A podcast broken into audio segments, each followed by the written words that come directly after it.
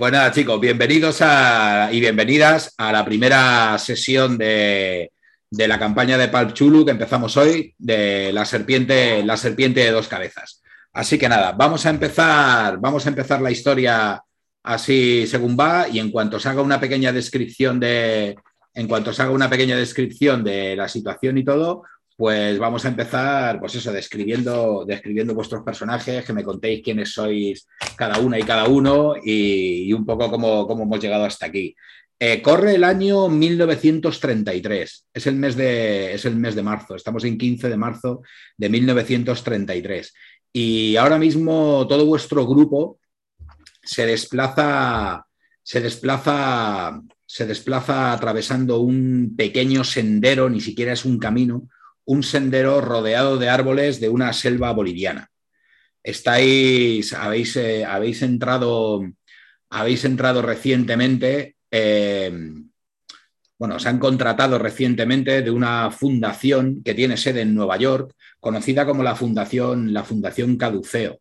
Eh, prácticamente lo único que sabíais de la Fundación Caduceo antes de que contactara con vosotras y con vosotros era que, bueno, Joshua Medam, un, rico empresario que tenía una empresa de, tenía una empresa farmacéutica, hace no mucho tiempo, hace unos años, decidió dejar la empresa farmacéutica y transformarla en una fundación de ayuda humanitaria. Entonces, prácticamente sabíais muy poco más de, de la organización Caduceo.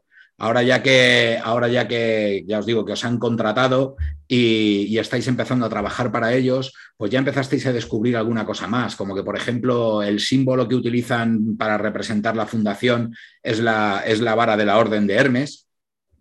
Esa vara de la Orden de Hermes que utilizan, que utilizan los médicos, que son esas dos serpientes entrelazadas en, en la vara. Y entonces, bueno, pues sobre todo lo que sabíais, lo que sabíais de Caduceo era prácticamente nada y la verdad es que no sabéis mucho más. Pero bueno, os contrataron, os contrataron como, como expertos, como ayuda, como, como gente importante para las misiones que realizan en muchos lugares del globo, ya que como fundación de ayuda humanitaria recorren, recorren el globo, pues eso, ayudando a la gente que se encuentra en, epidemias, en guerras, en, en, desastres naturales, y entonces pues os, os contrataron. Y ahora mismo, pues vais con, ahora mismo os estáis dirigiendo hacia el norte de las selvas, de las selvas bolivianas, cerca de la frontera, cerca de la frontera con Paraguay, donde ha estallado recientemente la guerra, la guerra del Gran Chaco, una guerra que está enfrentando, está enfrentando a Bolivia y Paraguay, y por desgracia parece que ha afectado en la frontera entre Bolivia y Paraguay, justamente en esta zona conocida como el Gran Chaco, está afectando, como siempre sucede en las guerras, está afectando a gente inocente. Y hay, hay unas cuantas aldeas y poblados que se están viendo afectados por la guerra, así que Caduceo os ha mandado a, vosotras y a vosotros con, con, un, con un médico que se llama Arturo Ursini, que es un médico que lleva mucho tiempo trabajando para la organización, para la Fundación Caduceo, y os han mandado para allá con él pues para ir a un campamento, para ir a un campamento de ayuda humanitaria que tienen en un lugar de la selva para, para que podáis prestar allí, para que podáis prestar allí vuestra ayuda con la ayuda de Ursini. No vais solos, por supuesto, en el sendero, como os decía, vais, os van acompañando seis mulas que cargan todo vuestro equipaje, cargan pues, eso, eh, víveres, eh, cantidad de medicinas y comida y de ayuda humanitaria que llevan para el campamento, que lleváis para el campamento sino que además, pues eso, llevan también vuestros, vuestros enseres personales que consideréis que queréis llevar. Se me ha pasado deciros antes, em, no describo todo, todo, todo, todo, todo lo que hay en una escena. ¿Sabes? O sea, hay veces que doy pinceladas nada más o describo cosas de lo que puede haber en la escena. Si vosotros imagináis algo que es plausible que puede haber en la escena, podéis, podéis interpretar que está allí y contarlo. Me refiero, eh, no sé, por ejemplo, si estáis en una habitación, eh, estáis en un dormitorio y pues no hace falta que yo te describa que hay un espejo, una cómoda o una cama. ¿Sabes? A lo mejor no lo describo en detalle, pero tú me dices que quieres buscar debajo de la cama o mirar el reflejo en el espejo. Es coherente que haya un espejo en un dormitorio, con lo cual pudiera verlo y te puedes aprovechar de él. ¿Vale? Es un poco una cosa que me ha venido aquí ahora mismo a la cabeza, que quería, o sea, que os sintáis también un poco libres de, modificar la narración o de añadir cosas que consideréis que son interesantes o que le podéis sacar, le podéis sacar jugo, ¿vale? Aparte, eh, que no, solamente, que no solamente interactuéis con lo que yo describo y planteo, sino que también podéis aportar. Además, siendo esto también una campaña de Pal Chulu, se pasan todo el manual de la campaña insistiendo que os bonifique y premie las, las acciones heroicas. Que cuando se os ocurran planes así de estos descabellados, pero que pueden triunfar, que, sea bueno con vosotros y que no, que no os coman los malvados, sino que tengáis éxito de, vez en cuando. Así que, bueno, pues vais, vais vuestro, vuestro grupo de seis, de seis nuevos ayudantes y ayudantas de caduceo, con el señor Ursini, con Arturo Ursini, con vuestras seis mulas y con, no sé, unos cuatro o cinco porteadores indígenas bolivianos que a los que, a los que habéis pagado a los que habéis pagado unos dólares que les podéis haber arreglado meses de su vida simplemente por el hecho de que os acompañen dentro de la selva cargando unos enormes fardos pues con ayuda humanitaria y estas cosas. Y así que ahora sí que me gustaría que cada uno de vosotros se presentara y, nos contara a todos quién es su personaje y, y bueno, y si se os ha ocurrido de alguna manera, si no, bueno, lo podemos pensar un poco entre, entre todos eh, ¿Por qué creéis que a lo mejor Caduceo os ha contratado? También es posible que, alguno de vosotros hayáis decidido apuntaros a Caduceo cuando oyisteis hablar de ellos, a lo mejor eh, estando en Nueva York y, pedisteis una entrevista para que os entrevistaran porque queríais eh, formar parte de la fundación, aunque algunos de vosotros también seguramente haya sido Caduceo quien ha contactado con vosotros para, para contrataros. Así que venga, ¿quién se anima, quién se anima a empezar? Pues yo. Pues muy bien. Ahí. Pues dime, Agnes. Bueno, pues yo, mi nombre es Agnes Henderson, eh, soy norteamericana, eh, de unos 35 años, apariencia normal, no, hay nada así, no tengo ningún rasgo físico que llame especialmente la atención. Eh, entonces, yo lo que pasa es que durante el periodo de la ley seca, mi familia se ha dedicado al contrabando de alcohol lo que pasa es que, eh, eh, bueno, creo que la ley seca está a punto sí, ha terminado, de acabar. O, ha terminado o está, a punto. O, está a punto. acaba de terminar. Entonces, eh, lo que estoy intentando es que esta empresa familiar, que nos ha estado dando de comer durante todos estos años, pues se haga legal. Entonces, transformarla en una empresa de transporte. Tenemos que limpiar un poco la imagen de esta empresa Así que esta oportunidad con, esta fundación eh, me viene muy bien. Yo había, eh, lo que me había imaginado es que ellos se ponían en contacto con nosotros para que organizáramos el tema del transporte de estos medicamentos y, tal.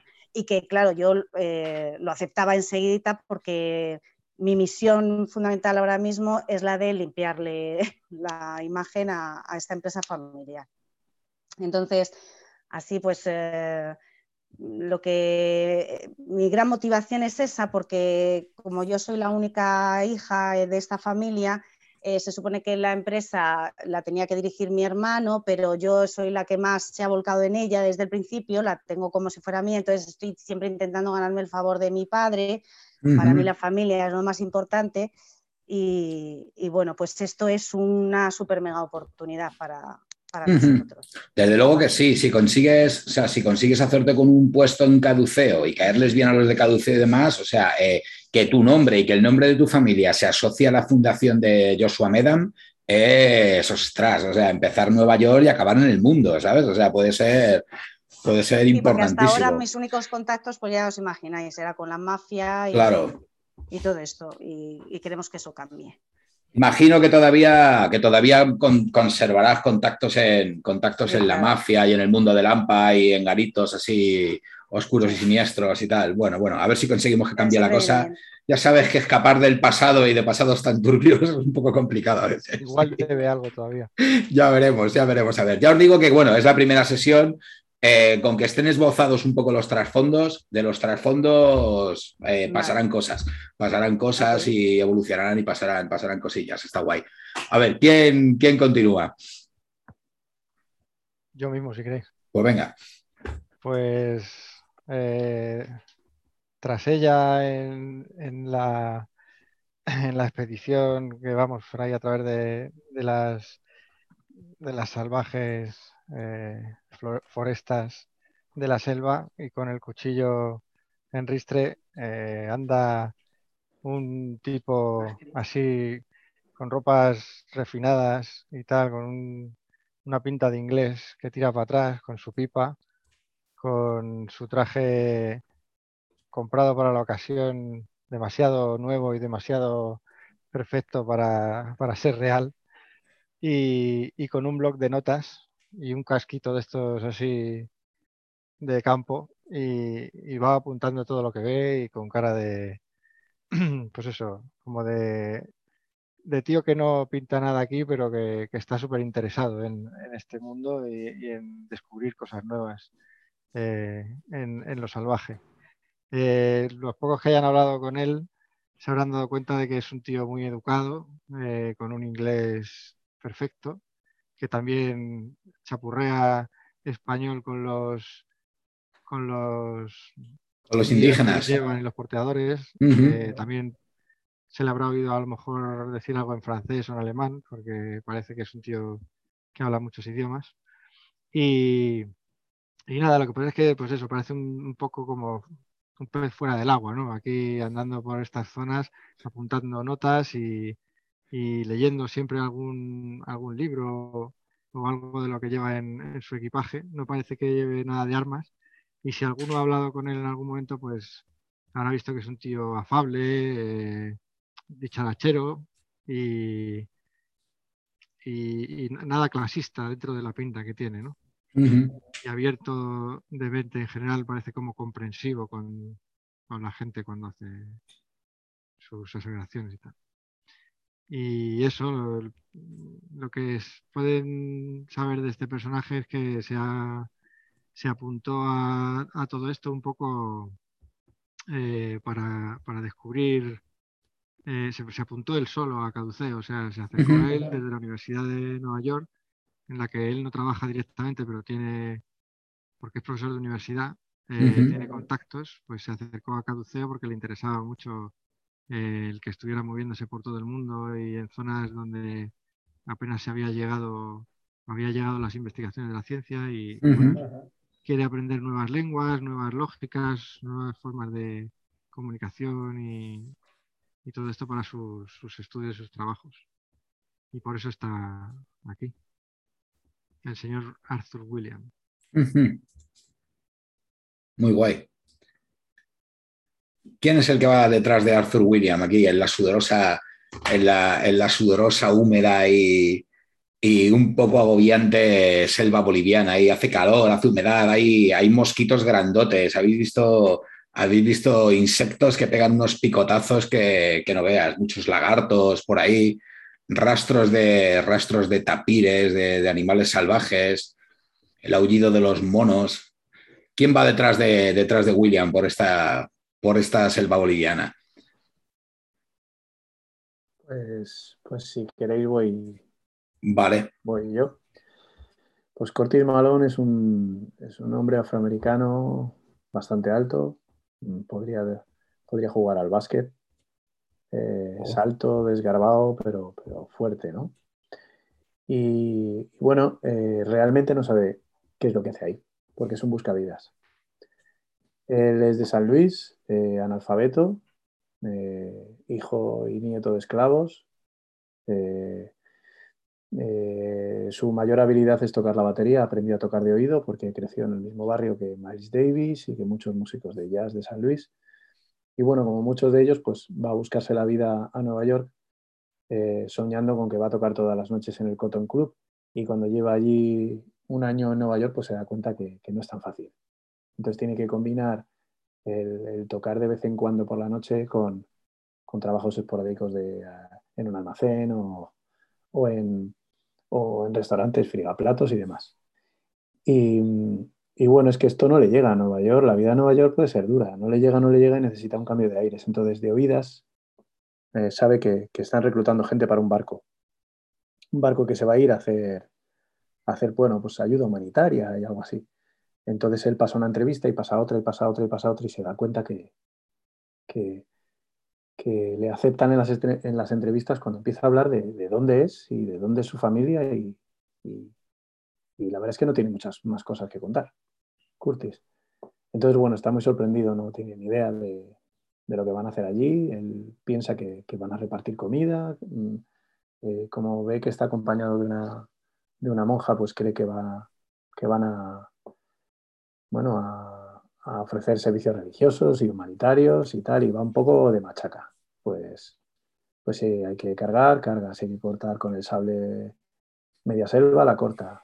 Y si hay que construir una cabaña, la construye va un poco ahí, pero sin, mucha idea. Y aparte que como, como, hay mucha documentación que leer y no sabe leer, a veces se encuentra como, como raro, le da vergüenza ¿no? que la gente no se dé cuenta, intenta disimularlo. Hasta que, bueno, yo creo que la gente tarda 10 o 15 minutos en darse cuenta de que es una persona que, que le, falta, le falta haber ido a la escuela. Hmm. Pero bueno, tiene un corazón de oro y, creo que, que, intimida bastante. Intimida bastante porque es un tipo serio, desconfiado y bastante callejero. Muy bien. Muy bien, sí, estás un poco sorprendido de eso, de cómo me habrán contratado a mí estos de y me han mandado aquí a la selva. Mm, seguro que Caduceo tiene sus, tiene sus motivos, tiene sus motivos de haberte, de haberte traído aquí con, toda esta gente. Están seguros, están seguros de que puedes hacer un buen trabajo para ellos. Y bueno, ¿quién va detrás de, quién va detrás de Curtis? ¿Quién de los tres que quedan? Venga, yo me animo. Venga, va la hermana Karen detrás de, detrás de Curtis. Pues bueno, em, la hermana Karen em, de pequeñita, vamos, de bebé, ¿vale? La, abandonaron en un, en un, a las afueras de un pueblecito, creo que he puesto Minnesota o algo así, ¿no? Creo que sí.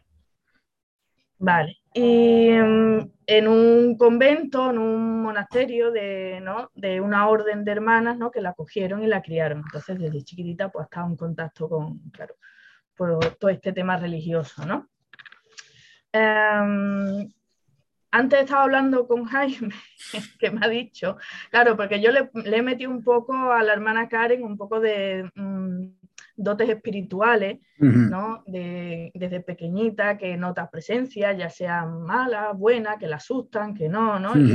porque bueno, se me ha ocurrido así y, ya después iremos viéndonos, Jaime, si le ponemos un poco. Es posible, es posible que tengas algún tipo de don psíquico ahí. Lo iremos viendo cómo se desarrolla el personaje. Pero sí, sí tienes algo por ahí ella lo enfoca ¿no? pues en su devoción ¿no? a, la religión y a Dios y a la fe. Y, mm, y como tiene esta especie de don, ¿no? pues la mandan a, a, estudiar. ¿no? Lo que pasa es que no sé si exactamente, no sé si se presentaría como, hola, soy la hermana Karen, exorcista, ¿sabes? Porque no sé si eso se llevaba mucho o es más posible, en eh, plan oculto. es posible que si ha sido, no lo digo. si ha sido exorcista en el pasado y te has alejado un poco ahora mismo del asunto, porque, ostras, es un poco chungo y más con las con las visiones a veces que tienes o con los sueños que tienes y demás, es una cosa que te da un poco de reparo, seguramente sí que es caduceo la que se ha puesto en contacto contigo. ¿Sabes? La Fundación Caduceo se ha puesto en contacto contigo.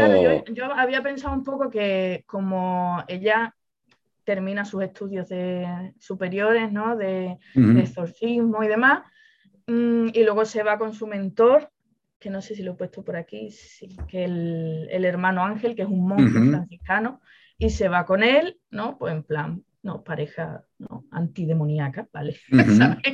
o sea, la típica pareja antidemoníaca.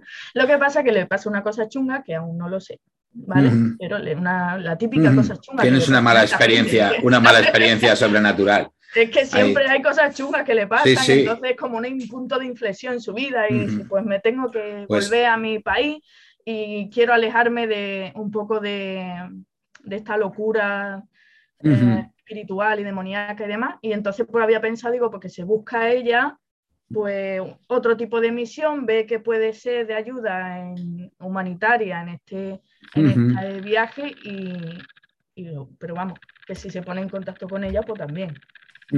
Es posible que sí, es posible que sí, que caduceo y hayáis hecho buenas migas por eso, porque te hayas presentado ahí con idea de, mire, quieres que yo me, interesa no solo ayudar por ahí, quiero evangelizar también. Y entonces, oye, que te hayan cogido perfectamente con todo lo que les has contado sobre ti, has pasado todas las entrevistas, has pasado todas las entrevistas y te han mandado, te han mandado a Bolivia como representante también, como una representante religiosa. Vale.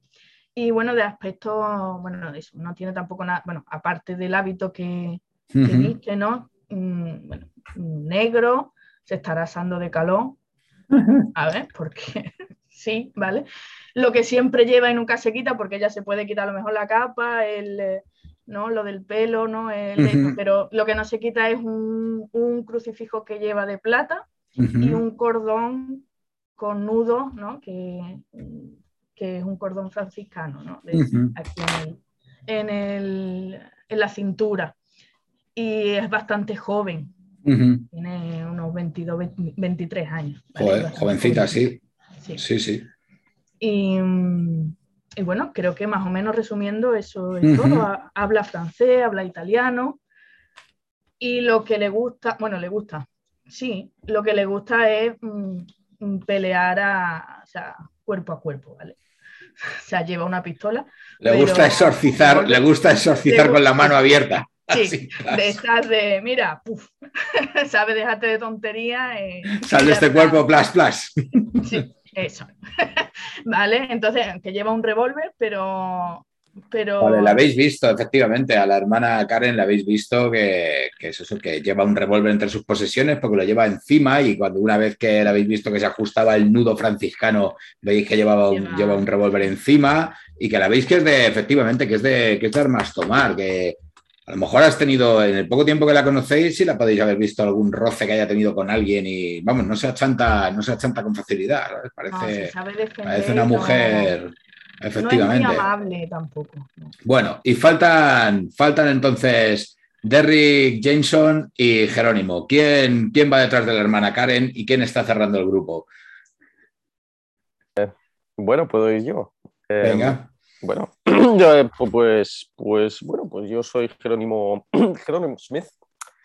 Y nada, yo me dediqué la mayoría de mi juventud a ser pequeño rascal que me llamaba mi padre, eh, inglés. Solíamos cazar juntitos desde pequeñitos por ahí, por la campiña inglesa, y él siempre quería que yo estudiara, fuera un hombre de verdad, pero yo y mi hermano nos, ¿sabes? disfrutábamos mucho la caza y, yo, yo decidí, decidí llevarla más lejos. Empecé a viajar por África e incluso llegué a venir al norte de América y, y se ganaba una muy buena vida cazando. Y nada, mi hermano y yo solíamos discutir sobre cómo, cómo se debía cazar. Yo, yo, por supuesto, mi rifle y yo somos prácticamente uña y carne, no, no nos separamos, pero él siempre opinaba que no, no era justo cazar a los animales así. Y nada, fui ganando, fui ganando, ¿cómo se dice en español esto ahora? Renown. Eh, fui ganando ¿Reputación? Reputación, gracias, Jaime. Vale, Fui ganando mi reputación hasta que me contactó la asociación eh, sobre un trabajillo aquí en el sur de América. Yo, por supuesto, siempre con ganas de aventura, con ganas de acción eh, y curiosidad, decidí apuntarme sin dudarlo más de una vez, tal vez dos. Y así es como he acabado aquí en mitad de la jungla. Yo y mi queridísimo perro, el cual se me ha olvidado cómo, se llamaba, pero a partir de ahora va a ser Felipe. Eh, el cual siempre me sigue, eh, siempre desde los últimos ocho años. Es un canino, eh, vamos, altísima calidad. Eh, los caninos los cuales traigo yo los, criamos nosotros, yo y mi familia, mi mujer, la queridísima Jessica Luis, que mantengo en casa, y siempre han funcionado perfectamente. Así que así acabé aquí, en mitad de Bolivia. ¿verdad? Era Bolivia. Sí, Bolivia. Bolivia, Bolivia. Pues bueno, no tiene nada de orientarte al final, o sea que Bolivia, Paraguay, Ecuador, ¿dónde cojones estamos? Sudamérica. ¿Dónde me ha dejado el avión esta vez? Solía cazar más en África, ¿no? Esto, no estoy acostumbrado. Vale. Y, por último, cerrando, cerrando la comitiva, bueno, cerrando la comitiva, detrás de, detrás de vosotros seguramente van los porteadores, que ellos sí que van cerrando la comitiva, pero cerrando este grupo de, valientes aventureros está Derrick Jameson. Pues nada, Derrick Jameson era un policía de Nueva York, es la primera vez que he salido de Nueva York, me crié eh, y he vivido toda mi vida en Nueva York, es la primera vez que he salido, o sea que estoy alucinando y, nada, era, era policía, el policía de Nueva York, entonces el, trabajo me absorbió por completo hasta tal punto que mi mujer y mi hijo me dejaron, me abandonaron. Y entonces eh, empecé a beber, a beber, a beber y me acabaron echando del cuerpo. Gracias a un antiguo compañero del cuerpo, pues me, me ayudó a salir de ese bache, de esos malos momentos y reconducí mi vida de la única forma que pude, que fue haciéndome investigador privado. Entonces me he estado dedicando durante todos estos años pues solamente pues a, a, infidelidades, a descubrir y cazar maridos o mujeres infieles, pero con la crisis del 29 pues la gente ya no, digamos que eso le ha dejado de importar porque no tiene dinero para pagar, para pagar cosas así y he tenido que, que alistarme o que enrolarme en este tipo de, de trabajos como, como, escolta o seguridad o como, como, como un poco de apoyo ¿no? para, para este tipo de, de, misiones. y, ya está. Muy bien. Pues, pues aquí vais este variopinto, variopinto y heterogéneo, heterogéneo grupo, pues vais avanzando, vais avanzando por la selva y, lo que os digo, lleváis, lleváis, debéis llevar ya un par de días, un par de días por aquí metiéndose en, metiéndose en la selva. Os dejó, os dejó aquí un avión en Bolivia, os dejó un avión en una pista de aterrizaje que había en, una, zona, en una zona árida de, la selva, rodeada de, rodeada de bosques y de, arbustos espinosos. Eh, os dejó un avión de, la, de la Fundación Caduceo eh, allí o en un campamento, en un, pequeño poblado que había cercano, eh, Ursini eh, contrató a tres o cuatro porteadores, comprasteis unas mulas, cargasteis todo el equipaje y, salisteis en busca del campamento de, ayuda humanitaria que está al norte en la selva. Lleváis un par de días caminando por la selva. de hecho, ahora mismo que vais, vais, caminando, vais caminando por la selva, vais, vais al lado de, vais al lado de Ursini, que va, va, hablando, va hablando con vosotras y con vosotros. Ursini, a ver qué le tengo aquí. Vale, Ursini, Ursini es un hombre, Ursini es un hombre eh, ni muy alto ni muy bajo, con un poco de tripa, no está, no está gordo, pero, pero sí tiene, tiene unos pocos michelines, está un poquito, un pelín entrado, entrado en carnes. Tiene un fino, un fino bigote negro que en la, debajo, justo, bueno, debajo de la nariz, claro, donde si no, tiene, un, fino, un, fino bigotillo, un fino bigotillo negro, va, bueno, va, va peinado bien, no, va bien, bien peinado, normal, o sea, no lleva el pelo desmarañado, ni mucho menos. Eh, va vestido con ropas, igual que, igual que vosotros, va vestido con ropas apropiadas para la selva, con sus botas y demás. Lleva su, lleva su salacot, su, sombrero, este casco para, la selva y veis que pasa bastante calor, está secándose el, sudor de la frente bastante a menudo con, un pañuelo y lleva ya un rato hablando, hablando con vosotros y le veis que cada vez está, está más preocupado. A lo largo del día mientras va acompañando, si os la vais acompañando a él y charláis, charláis entre vosotros de vez en cuando y vais, y vais hablando, está un poco preocupado y ya no se resiste más a la hora de contaros algo que parece que, le, carcome, le carcome por dentro. Y ya, pues eso, vais, vais andando por ahí por el sendero y dice, sé que va, sé que va contra las normas, pero qué demonios, creo que ya tienen ustedes derecho a saberlo. De todas formas, creo que no les deberían haber enviado aquí sin pertenecer al círculo interior. caduceo no es lo que pretende ser.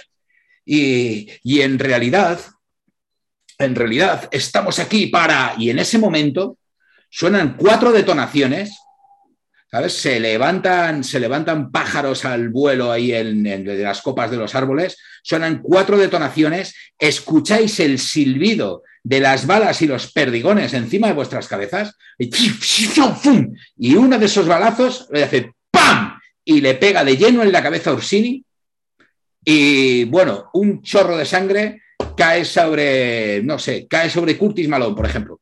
Curtis, estabas ahí al lado y de repente ¡paf! te salpica encima la sangre de la sangre de Ursini, donde estaba la cabeza de Ursini, ahora solamente hay un, pues eso, eh, sesos desparramados. ¡Paf! Te cae, te cae encima, te cae encima la sangre, la sangre de Ursini y hostias, os están disparando.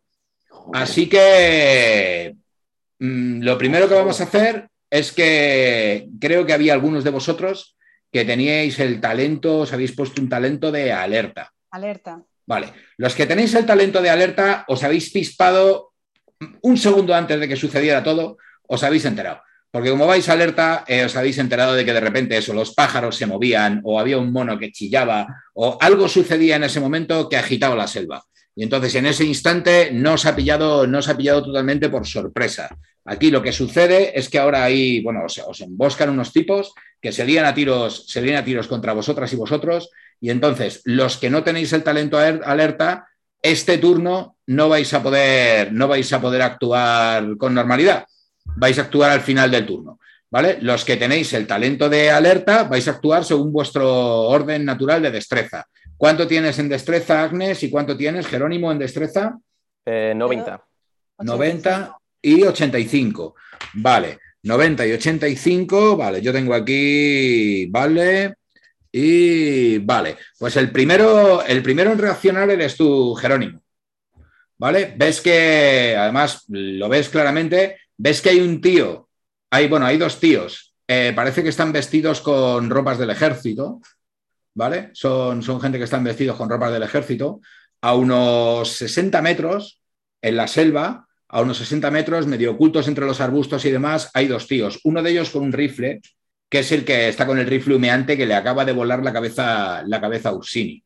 ¿Vale? Y parece que está apuntando, parece que está buscando su siguiente blanco para disparar. A su lado hay otro tipo que parece que también vestido con, con ropas del ejército, que parece que lleva una escopeta. ¿Vale? Esos dos. Los ves, los ves ahí claramente. Agnes, tú los ves también perfectamente. Y luego, además, Jerónimo y Agnes, veis perfectamente que hay otros cuatro tipos a derecha y a izquierda del sendero, bastante más cerca, a unos 20 metros de distancia más o menos, armados con escopetas. ¿Vale? Y que os van a, y que os van a disparar ahora en cuanto, en cuanto llegue su turno de destreza 55. ¿Vale? o sea, en cuanto actúe Jerónimo y luego actúe Agnes, estos cuatro tipos se van a liar a tiros contra el grupo.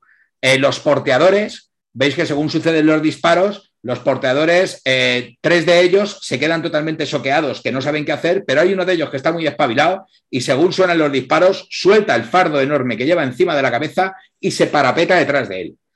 ¿Vale? Ese, ese tipo reacciona, reacciona muy bien. Así que, Jerónimo, ¿qué es lo que vas a hacer tú? Vale, pues Ok, lo primero es un silbido así rápido y eh, hacerle al perro que se vaya a cubrir detrás Vale. de uno de los fardos Vale, y le voy a sacar el rifle. vale. Vas a, sacar el tiro. vas a sacar el rifle y vas a disparar. Vale. Eso es. Eh, cañón humeante. Vale, la cosa está en que tu, tu disparo, tu disparo con el, tu disparo con el rifle va a tener un dado de penalización, Vale. Porque no tenías el arma preparada. Hay también gente por aquí, creo recordar que Derrick lo Ah, tiene, que, que tiene. Agnes lo que tiene es la recarga rápida. Derrick lo que tiene es el desenfundado ese preparado, de que está siempre Ah. listo. O sea, Derrick cuando le toque disparar, eh, tener la pistola en la mano o tenerla en el bolsillo, le da lo mismo, ¿sabes? No, no tarda en pa, en pegar el tiro. Así que no tendrá ese dado de penalización. Pero durante este primer turno que os han pillado con las armas en el hombro o tal, no sé qué, el que vaya a disparar va a tener un dado de penalización. Así que, Jerónimo, eh, tu disparo con un dado de penalización. Disparo con el dado de penalización. En la sala de dados en la que estamos metidos, en la sala de dados, a ver que me la voy a poner aquí para verla bien. En la sala de dados te pones, te pones dos dados de 100 Ujú. y un dado de 10. ¿Vale? Ok. Te pones dos dados de 100 y un dado de 10 y los tiras. Y entonces, de los dados de 100 nos vamos a coger el que más te perjudique. Porque, es, de dos de penali- diez. porque es de penalización. A ver, dos de Espera, que 100, me ha sa- dos de 100 y uno de 10. Tíralos solo de 10. No te preocupes, tira. Dos de, dos de 100, que son los de la derecha del todo, Ok. ¿vale? Tiras dos Ah, de esos, amigo. o sea, de decenas. Son de decenas, los llaman de 100, pero son de decenas realmente. Dos de decenas y uno de, Vale. y uno de unidades de 10. Ahí estamos. Vale, es esta tirada así. Vale, la que más te perjudica es 51. ¿Vale? Vale. El 50 con el 1, 51, que es suficiente para que suficiente para que le des. ¿Vale? Así que tira tu, tira tu daño. Veamos cuánto era esto otra vez. 3 de 6 plus 4. Eso es. 1, 2, 3. Ahí va. Vale, ¡hala! Vale, 20 de 20, 20 de daño. Madre del amor hermoso, macho. Pues nada, ¡bam! Le pegas un tiraco terrible con el, con el, con el rifle de cazar, con el rifle de cazar elefantes. Le pegas un tirazo, le pegas un tirazo tremendo. O sea, tú además que tienes, tú que además eres experto, experto tirador, o sea, sabes que le has dado, pero vamos, o sea, si es, si es un elefante lo he matado, ¿sabes? Así que ¡pah! le pegas un, le pegas un tirazo, o sea, te- tú que estabas apuntando y tal, te parece hasta ver salpicar, hasta ver salpicar la sangre. Vale, seguimos ahora con Agnes. Agnes, ¿qué es lo que vas a hacer tú? Yo también quiero disparar ya. Vale, pues al que esté más, eh, más cerca. ¿A qué Vale. distancia estaban los. 20 más metros. estos tipos de las escopetas que ves están a unos 20 metros. Así que Perdonad, vas a- ¿Cómo, cómo podemos entrar en la, en la sala de dados? Ah, vale, la sala de dados he puesto en el grupo de Telegram, hay un enlace a la... Enlace. Hay un enlace a la, a la página Lo he puesto en el Discord, Juan. ¿vale? Ah, y vale. luego ahí te metes, va- eh, te metes en, o sea, te metes en multiplayer, ¿vale? Que te tienes que loguear y entonces ahí entras en 26 SEP 20 21, 26 de septiembre 21, 26 SEP 21, SEP en minúsculas y esa es la sala en la que estamos. Vale. Ahí está. A ver, ¿Me puedo usar dados yo? eh, si te apetece, móvil- vale, si te apetece... móvil, para no estar. Vale, vale, sí, sí, no te preocupes, ya. Sí, sí, estupendo, sin problema. Eh, tienes un dado de penalización, porque no tenías la escopeta preparada y tienes que, tienes que tal y disparar. Vas a disparar un cañón, los dos, Los dos dos. disparos, los dos al No, mismo los- tío. Los dos al mismo tío. Vale, vas a disparar los dos al mismo tío. Vale, entonces tienes que tirar con un dado de penalización. Esto es dos de decenas y uno de unidades. Dos de decenas y uno de unidades, ¿vale? En vez de tirar una de decenas y uno de unidades para una tirada de 100, tiras dos de decenas y te quedas con el peor, porque es de penalización. ¿Vale? Vale. Si, vamos a ver, si sacas, si sacas un 0, un 4 y un 1, nos quedaríamos con el 4 para no sacar un 0, 1. Si sacas un 0, un 4 y un 0, te quedarías con el 0 porque te daría un 0, 0. ¿Vale? Vale, Cogemos, pero tengo que decir primero entonces cuáles son las de decenas o voy a quitar el que esté a peor. eh, lo que vas a hacer es tirar uno de unidades y dos de decenas, y según lo que salgan los de decenas, lo vemos. Vale. ¿Vale? Los dos negros de decenas. Perfecto. Y el otro que es morado de unidades. Ideal, vale, genial. A ver qué sale. Venga, buena suerte. ¿Los has calentado antes? Pues fatal. A ver, he sacado un 4, un 5, en Y un. Ay, no lo veo. ¿Y el morado es? un 0, Un 0, vale, un ves. 4 y un 5, entonces has sacado un 50. un 50. Vale, pues le pegas un tirazo al tío con los dos cañones. Tienes un 80%, ya ves. Le pegas un tirazo y le haces cuatro dados de 6. Dos dados Bueno, de como- 6.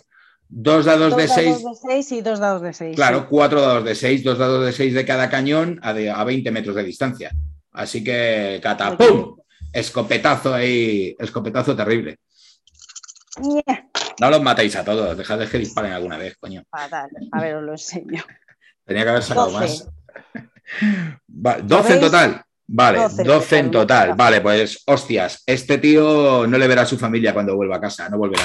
¿Sabes? O sea, ¡bam! Tiraco y hostias, es que le, le- le aciertas entre. Estaba el tío apuntando su escopeta, le aciertas entre el pecho y la cara y ¡pras! Y te lo, y te lo cargas perfectamente, sin ningún problema. Vale, ahora van a disparar, ahora van a disparar, ahora van a disparar los tipos de las escopetas. ¿Vale? Van a, van a disparar. Em, ¿Se puede esquivar? Sí, ¿Se puede o sea, vamos a ver, eh, veis que ahora mismo veis a tres tipos con escopetas que van a disparar contra el grupo, ¿sabes? Van a disparar así a lo bestia, pim, pam, pum. No veis exactamente a dónde están disparando. O sea, veis tres cañones que os apuntan, entonces no sabéis bien lo que va a suceder. ¿Cómo funciona? claro, ¿cómo funciona esto de esquivar? Por ejemplo, Arthur Williams decides eh, ponerte a cubierto.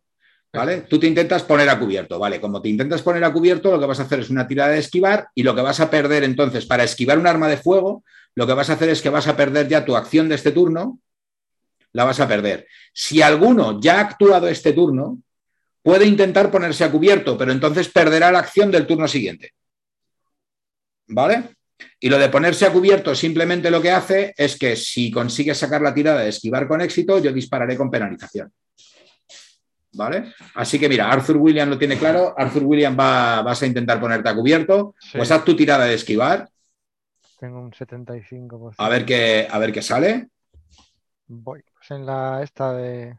¿Cómo se es? ¿Un dado de 100? O dado, de 100 dado de 100 y dado de 10. Uno de 100 y otro de 10. Ah, sí. El de 100 es el de la derecha del todo, el de decenas y luego el de 10. Vale, es que estoy viendo la tirada anterior. Ah, vale, vale. No sé cómo es. Vale. Me, he salido. Ah, te has salido, sí. Pero porque no sé cómo es. ¿Sabes? Vale, entro. Ahora estás dentro. Sí. Y ahora entonces tengo que dar aquí. Es que no sí, espera, mira, mira, mira. Eh, es este? Espera, espera un momento. Mira. Creo que tienes. Aquí lo ves. Le das al de 100 y luego pinchas al de 10. Es que le daba al de 100 y me pone 4 dados de 6 más un dado. No, primero dale a limpiar para que te quite los 4 dados de 6. Ah, vale, vale. Vale, le das al de 100, le das al de 10, luego le das a lanzar. Vale, ahora ya lo veo. Y ahí aparece. Yo no le he dado a lanzar. No, no le he dado yo, le he dado yo. Ah, vale. Vale. no te preocupes. Era para mostrarte. Ahí. Vale. Eh, eso he tirado yo. No sé, ¿has tirado tú? Ah, que es que es tu tirada. Claro, claro. Salir tu tirada a mí me quita la posibilidad. Sí, sí, lo sé, lo sé. Era simplemente para mostrarte. Le das a eso, limpiar, el dado de 100, el dado de 10 y le das a lanzar. El próximo día lo probamos por Discord, que he estado mirando y hoy por no, por no meternos en mucho jaleo, pues no le he querido... ¿El de 100 es las decenas o es las unidades? Eh, el de 100 es las decenas. Ha sacado 76. 76. Joder, no me lo puedo creer. Por un pelo, has fallado, has fallado la tirada de esquivar. Oye, mira, gastando un punto de suerte, sacas la tirada de esquivar. Pues me lo voy a gastar. ¿Sabes? Y, ya, bien. y, ya, está, pues te quitas un puntito de suerte y hombre, 76 se convierte en 75 y sacas tu tirada de esquivar. ¿Alguien más se quiere poner a cubierto o cuando le toque su turno prefiere liarse a tiros ahí con estos bandarras? Yo como no tengo, como no tengo arma de fuego, eh, me gustaría esquivarme. Pues venga, haz una tirada de esquivar igual. Lo, único que se puede esquivar en una dirección. Sí, la idea es. Eh, como, pille, como pilla uno de esos por la espalda, lo voy a reventar. Vale, no, la idea es que. Hazte la idea de que a unos 20 metros a la derecha del camino hay dos tipos y a la izquierda, metidos un poco entre la, entre la vegetación. Hmm. ¿Vale? Entonces, yo cuento con que Arthur Williams no sé hacia qué lado se ha tirado, hacia la izquierda o hacia la derecha, pero Arthur Williams. Eh, ellos están a la izquierda y a la derecha, pues yo. Sí eh, por así decirlo, en perpendicular a ellos, o sea, ni hacia uno ni hacia otro, sino hacia un lado, hacia donde haya vegetación. Vale, eso te tiras, pero hacia la derecha, por ejemplo. te tiras, te arrastras hacia la derecha y te intentas meter en la vegetación arrastrándote por el suelo para que las palas pasen por encima y estas, y estas cosas. Pues eso mismo, Curtis, eh, vas a intentar vas a intentar esquivar tirándote hacia la vegetación, pero intentando acercarte a ellos. Sí. Vale, pues venga, haz la tira de esquivar. Vale, que es, eh, me has dicho que era. Eso, eh, le das a limpiar y le das al de la derecha del todo, al de decenas y luego al de unidades de 10. Dado de 100 y dado de 10. Son el de la derecha del todo y el cuarto por la, y el cuarto por la derecha. A ver si me sale bien, porque estoy aquí con el móvil y no, no me. A ver. Lo estoy escribiendo, pero no me.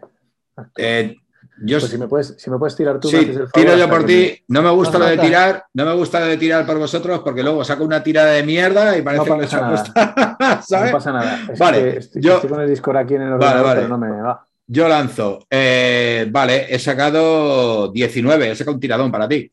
19, supongo que 19 es suficiente para, para esquivar. Tienes. Ah, por cierto, eh, Hugo, márcate esquivar. Ah, sí. ¿Vale? Márcate esquivar. Eh, Jerónimo, márcate también fusil. Y vea, márcatelo también. En los cuadraditos que hay en la ficha, os marcáis una X ahí indicando que esa habilidad la habéis utilizado con éxito. El cuadradito de la izquierda, ¿no? Eso es. El cuadradito, el cuadradito que hay a la izquierda de la, de la habilidad, te la marcas para indicar que la has utilizado con éxito. ¿Vale? No, no marcamos la habilidad cuando, ah, no, Hugo, eh, Hugo, tú no te la marques. Yo no por porque has gastado suerte, eso es. Si se gasta suerte, no te la puedes marcar. y, si, y si sacas la tirada utilizando un dado de bonificación, tampoco te la puedes marcar. Vale. En caso de que esté la tirada bufada, por así decirlo, no te permiten, no te permiten marcarla. Así que vamos, Curtis, tú has sacado una tirada genial ahí de, de esquivar te metes entre los arbustos ahí, incluso preparando tu cuchillo, ahí diciendo, como me acerca uno de estos, se va a enterar de lo que vale un peine. a ver, eh, Karen, ¿tú qué es lo que vas a hacer? ¿Esquivas o sacas tu pistola o qué? No, yo es que quería ponerme a cubierto. Vale. Es que tiene ágil, el talento de ágil. Talento de ágil. Me apunté yo por aquí que dice que no pierde siguiente acción Ah. a ponerse a cubierto al recibir disparos. Pues mira, eso precisamente, justamente es eso. Así que tú te escondes, claro. Tú, tú... Me escondo, hago como, como el, hombre este que ha hecho, o sea, algo que me cubra. Vale. Y, vale, ya vale. saco la pistola. vale, vale, vale. Te, escondes y sacas la pistola y te preparas para el siguiente turno. Efectivamente, no, no sabía que te habías puesto ese talento, pero genial. Ese talento es justamente para esta situación. Cuando te disparan, puedes esquivar sin perder tu siguiente acción. Así que al final del turno podrás disparar. Vale. ¿Vale? Dispararás, como es este turno, dispararás con el dado de penalización por no haber tenido al principio la pistola preparada. ¿Vale? Pero podrás disparar, que de la otra forma no podrías. ¿Vale? Así que venga, tirada de esquivar. Vale. A ver, eh, lo mismo, ¿no? Sí, dado de, dado de 100 y dado de 10. Hoy porque me sale de 4. Eh, dale primero a limpiar. Vale, ya, ya. De 10 y de 100. Ahí va. Ahí está. Vamos allá. Vale, eso es un 20, así que consigues, consigues esquivar, consigues una tirada exitosa de esquivar. Y me falta, bueno, me falta, me falta Derrick, me falta Jerónimo y me falta Agnes. Derrick, ¿tú qué es lo que vas a hacer? Yo voy a disparar directamente. Vale, entonces no te pones a cubierto. Tú directamente, en cuanto te toque, vas a disparar. Vale. Me voy a, eh, llevar, me voy a llevar un disparo en el. Ya veremos, a ver, ya veremos a ver qué pasa. Eh, bueno, tú eres un tío duro. Eh, Jerónimo, ¿tú te vas a poner a cubierto? Claro, ¿o no? yo he usado acción este turno. Claro, entonces perderías la acción del turno siguiente.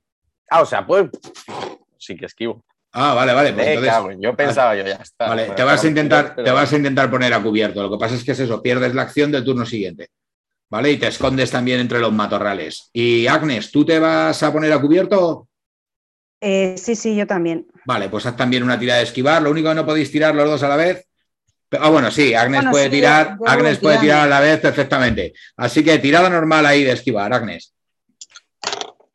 Vale, yo ahora voy a tirar. Un 13. Vale, esquivas perfectamente, márcatela. Y eh, Karen, márcatela tú también, tu tirada, de, tu tirada de esquivar. ¿Y Jerónimo, cuánto? A ver, de 100 plus de 10, ¿no? Eso es. Un 71. No te llega, ¿no? Vale.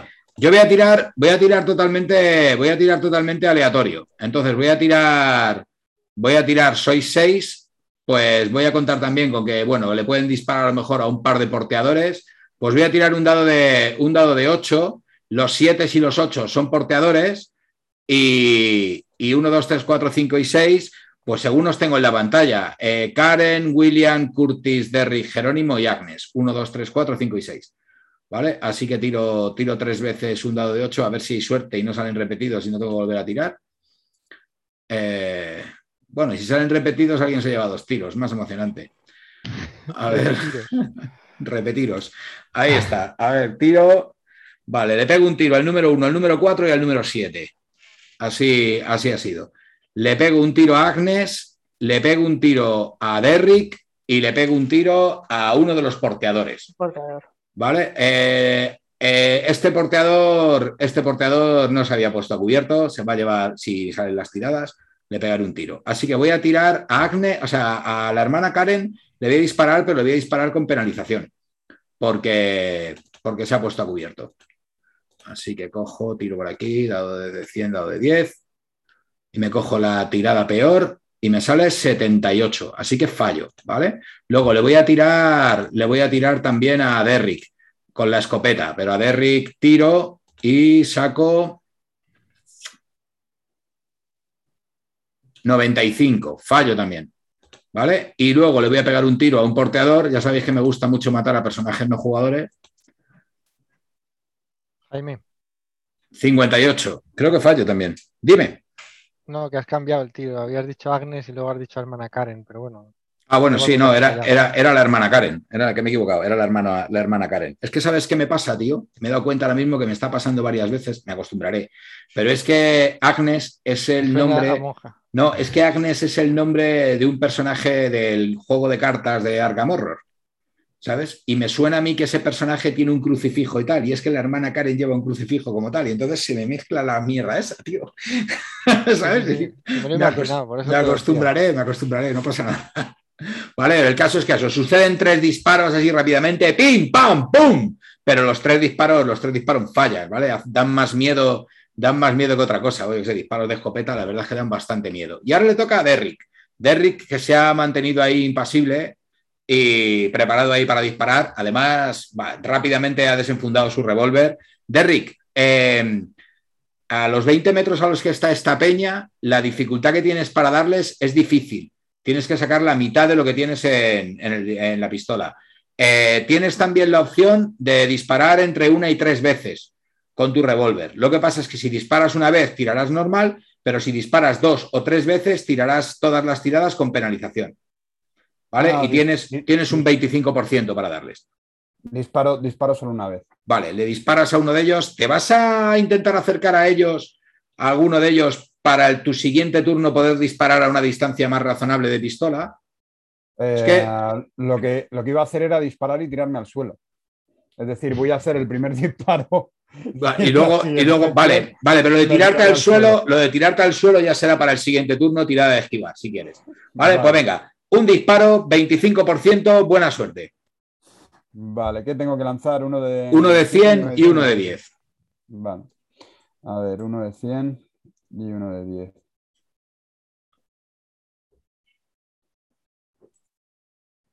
¿50, ¿no? Y tiene 25% para darle.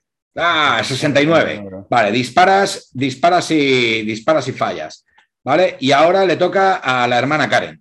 La hermana Karen, que desenfunda también su pistola detrás de los, detrás de los fardos donde está y va a disparar a uno de los tipos estos, a uno de los soldados. Hermana Karen, tienes que tirar, igual, igual te digo, eh, para acertar tienes que sacar la mitad de lo que tienes en revólver. ¿Vale? Porque está a unos 20 metros, se va un poco más lejos de lo que es en revólver. ¿Y qué tengo que, qué dados tiro? Tienes que tirar eh, el dado de 100 y el dado de 10, pero tienes que tirar dos de 100. Dos de 100 de la derecha y uno de 10 porque tienes penalización porque todavía no tenías la pistola preparada. La acabas de preparar este turno. Vale, Así que ahí que va. Allá va. Entonces el de 100 va el peor, ¿no? El que saque más. Claro, porque como es penalización, el que, el que más perjudique a la tirada. De los dos resultados que puedan salir, que aquí salen 10 y 60, pues se queda con el 60. Y falla. es que es una penalización súper gorda, ¿eh? Es un, pues es una penalización. Llega a ver en el sistema de juego, este de la séptima edición de la llamada de Chulu, hay hasta un máximo de dos dados de bonificación y un máximo de dos dados de penalización. Entonces, hostia, si la cosa se pone un dado de penalización, un dado de bonificación, pues hombre. Claro, es, que en un dado de 100 eh, o sea, que te cambia de un 10 a un 90, ¿sabes? Claro. Sacar un 1 y un 9. Oye, puedes sacar, puedes sacar un 1 un 2 y, sacarte un 10 o un, 15 o un 25. Depende, los dados son caprichosos, ya sabes tú. Así que, bueno, ahora sí que sí, entramos ya en, entramos ya en el turno, en el turno puro y duro. Aquí los primeros que vais y las primeras que vais a actuar sois las que y los que tenéis destreza, destreza 90 y 85 y que además tenéis armas de fuego listas y preparadas para disparar. Em, he sido generoso, no me he dado cuenta. A fin de cuentas ha sido simplemente con Agnes y, eh, con, Agnes y con Jerónimo. Eh, deberían haber disparado los soldados antes que vosotros me acabo de dar cuenta, porque cuando tienes un arma preparada para disparar, a efectos de orden de turno, le sumamos 50 a vuestra destreza.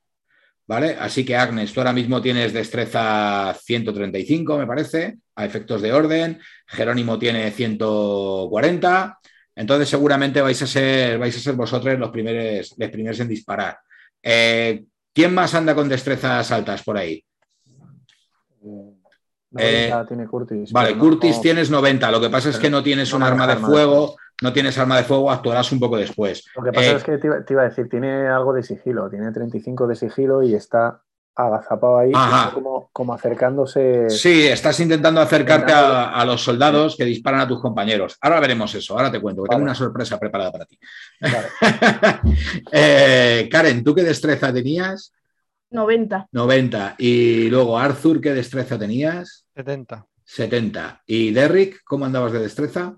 70, 70. 70, vale, 70, 70, 85, 90, 90, joder, 3 90, qué, qué barbaridad. Pues nada, eh, vais a actuar primero eh, Jerónimo, luego va a actuar eh, la hermana Karen, después va a actuar Agnes, luego creo que voy a actuar yo, luego le va a tocar a Arthur y luego le va a tocar a Derrick no, Curtis va antes que Arthur y Derry. No, porque Curtis tiene. no está utilizando arma de fuego. Pero yo tampoco. Ah, bueno, vale, entonces tú actuarás después que Curtis. Vale, yo después. Vale, bueno, empiezo, lo tengo ya más o menos en la cabeza. Jerónimo, cuéntame. A ver.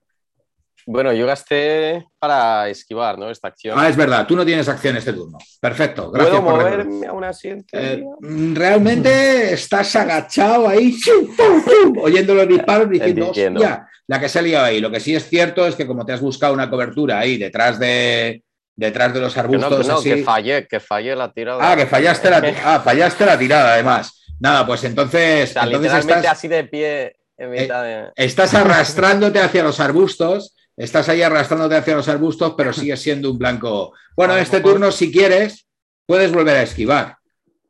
A lo mejor está detrás de un árbol, la del siguiente. Pero gastarías la acción de este turno y del siguiente, como tú veas. ¿Tendría que elegir esquivar ahora? Claro.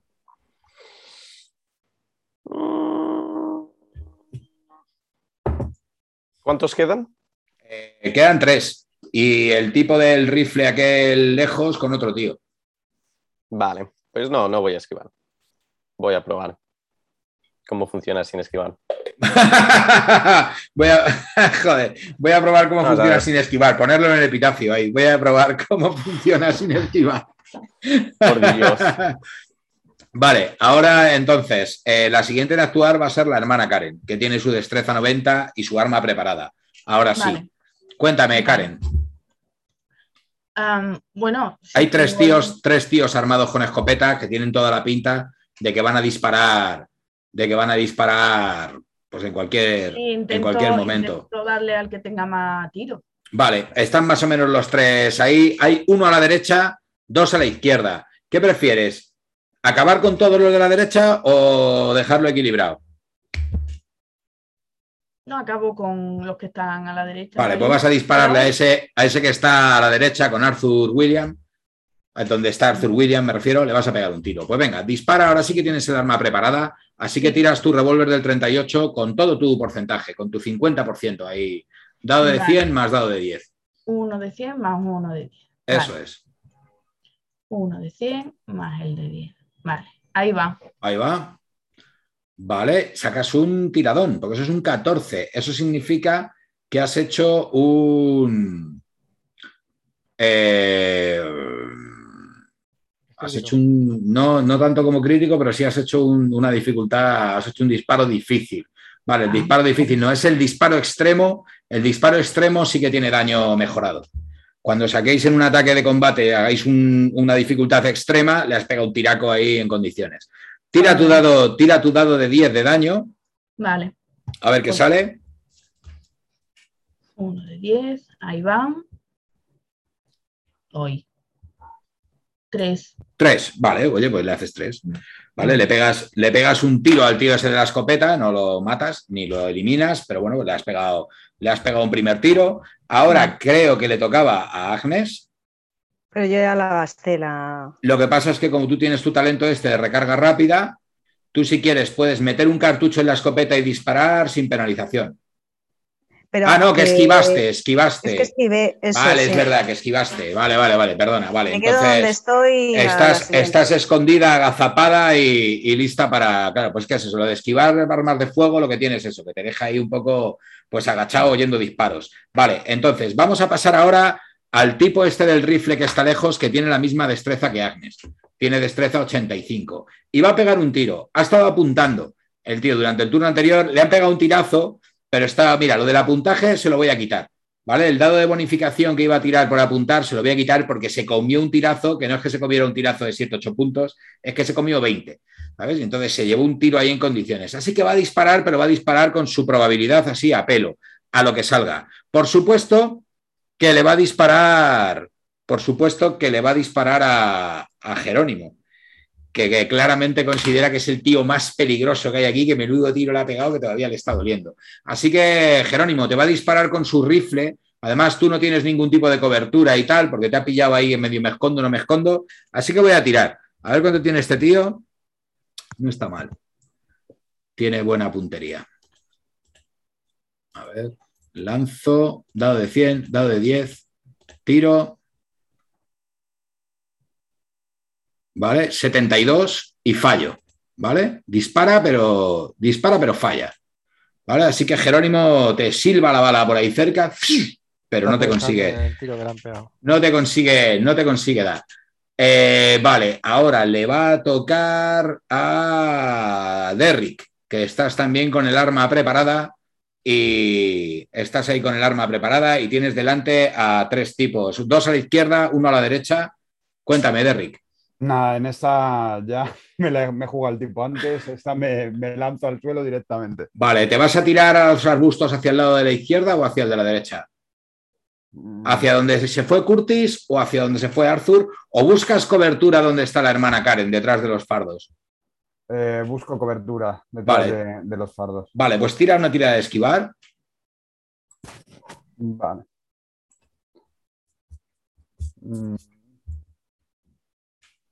¿Esa es la mía? Estaba haciendo 10. Ah. No. Eh, no. Vale. Esta de 72 es la mía. Bueno, la que veo yo es la mía, vamos. Vale, voy, voy, a, voy a coger. A ver, clear, uno de 10, uno de 100. Ahí va. Y lo lanzo. Vale, 59. Eh, creo que tienes 50, ¿verdad? Eh, de esquivar. Ah, no, esquivar, perdona, sí, esquivar. Tengo 35, Vale, eh, igual que lo que os digo, 24 puntos de suerte, sacarías, sacarías la tirada, pero hago de 24 puntos de suerte. no, no. Son muchos puntos de suerte.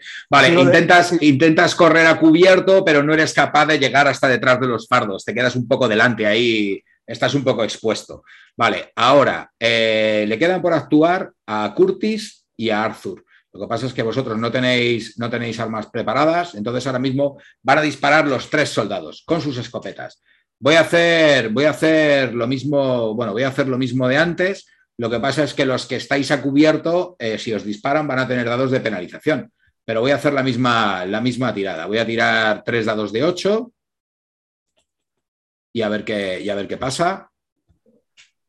¿Vale? Un 2, un 3 y un 5, así, muy repartido, como, como el sorteo del niño. Un 2, un disparo va para Arthur, otro va para Curtis y otro va para Jerónimo. ¿Vale? Así que, Arthur, a ti te disparo, pero te disparo con penalización, porque estás ahí bien agachado, estás ahí bien agachado entre, entre los arbustos. A ver, tiro por aquí dos de estos, uno de estos, lanzo y saco 84 y fallo, ¿vale? Ahora voy a hacer la misma tirada contra Curtis, también con penalización. ¿Vale? Y saco 25. Sería o 0,5 o 25. Curtis, te pego un tiro.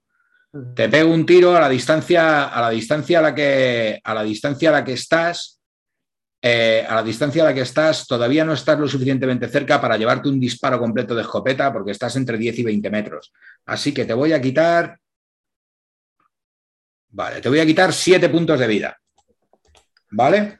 Siete puntos de vida. Siete puntos de vida para un héroe de Pulp Chulu, eso no es absolutamente nada. Eso es un raguño que no me he dado ni cuenta, ¿sabes? Eso, eso no es nada. Siete puntos de vida. De tener en cuenta, sobre todo con los puntos de vida, que no podéis superar cuando os curen, no podéis superar el máximo. Tenéis que tener apuntado ahí en el cuadrito donde pone máximo el punto, los puntos de vida máximos para saber con cuántos empiezas. ¿Vale? Y ahora mismo simplemente, pues tu actual pasa a ser los que tienes de máximo menos 7. ¿En cuánto estás ahora mismo? 22. Ah, 22, fíjate, te, han, pegado, te han pegado un tiro ni te has enterado, ¿sabes? O sea, esto es, esto es jauja. Así que nada, bueno, te pegan de refilón ahí unos cuantos, unos cuantos perdigones. Y el tercer disparo se lo pego a Jerónimo. Jerónimo, tú sí que no estás protegido. Así que. ¿Puedo ver quién me lo pega? ¿Puedo ver quién me lo pega? Eh, sí, uno de los tíos que están hacia tu lado, hacia la izquierda. Voy a ir a por ese. Vale, ahora, ahora, no, me parece, me parece normal, claro, o sea, hay un hijo puta aquí que me ha pegado un tiro ahí de refilón, lo mato y se acabó. Pues claro que sí. Vamos a ver, voy a lanzar, voy a lanzar un tiro a Jerónimo. Jerónimo, tiro, pero tiro sin penalización ni nada, tiro así a pelo, a ver qué pasa. A ver, y saco 38. Con 38 te voy a dar. Y voy a hacer lo mismo, dos dados de 6. Vale, 7 puntos también. Jerónimo, te dan, pero no es gran cosa tampoco. Son unos cuantos perdigones, no te pegan de lleno. Seguramente se te, se te metan unos cuantos perdigones en el brazo y un poco en el cuerpo y demás pero eres consciente, tú eres un cazador experto, ninguno de estos perdigones ha alcanzado ningún punto vital, ni te ha perforado pulmones, ni nada por el estilo, o sea, que se preparen ahora a la que se les viene encima. ¿Vale? Así que Jerónimo, te quitas siete puntitos de vida de eso, de un escopetazo ahí de, refilón. Vale, eso hemos pegado aquí los escopetazos. Em, mm, vale, ahora, Curtis, tú te vas a lanzar a por el tío ese que te ha disparado.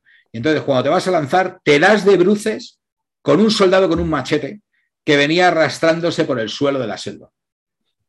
¿Vale? Entre el tío de la escopeta y tú, por ese lado, estaba avanzando un soldado con un machete en la mano y te lo encuentras de cara, ¿sabes? Os encontráis de frente, tú con el cuchillo preparado para atacar y el tío con el machete preparado para atacar también y vais a tener ahí un cruce de... Vas a actuar tú primero, ¿vale? Pero vais a tener ahí una pelea cuerpo a cuerpo. Arthur, eh, a tu lado, justamente también, oyes de repente movimiento de arbustos y ves que aparece otro soldado. Otro soldado. A, los soldados que los veis cerca son soldados que tienen, tienen uniformes del ejército bolivariano. O sea, boliviano, boliviano, perdón, perdón. Del ejército, del ejército boliviano. ¿Vale? Claramente, ahora que los veis cerca. Y Arthur viene a por ti con un machete y te pretende, te pretende meter un machetazo. Vale, voy primero con, voy primero con Curtis. Eh, Curtis, em, a ver, al ser, un combate cuerpo a cuerpo, tú vas a actuar ahora mismo primero, tú puedes elegir meterle una puñalada y, y ya está. Luego, cuando yo te vaya a atacar a ti, puedes elegir esquivar sin ningún tipo de problema, ¿vale? Has atacado y luego vas a intentar esquivar. Aquí, la nueva mecánica que han metido en el juego es que cuando te atacan, puedes elegir esquivar o puedes elegir contraatacar. ¿Vale? Entonces, por ejemplo, Curtis ahora tú le clavas el cuchillo, lo intentas. ¿Vale? Y luego, cuando te vayan a pegar el machetazo a ti, puedes elegir esquivar. Es un poquito más fácil esquivar que contraatacar. Porque vamos a, comparar, vamos a comparar los resultados. Por ejemplo, si el tío que te ataca con el machete saca un éxito normal y tú esquivando sacas un éxito normal, empatáis en éxito normal y entonces el que esquiva tiene preferencia y esquivas. Si intentas contraatacar y los dos sacáis un éxito normal, el que está contraatacando no tiene preferencia y entonces te metería en el machetazo.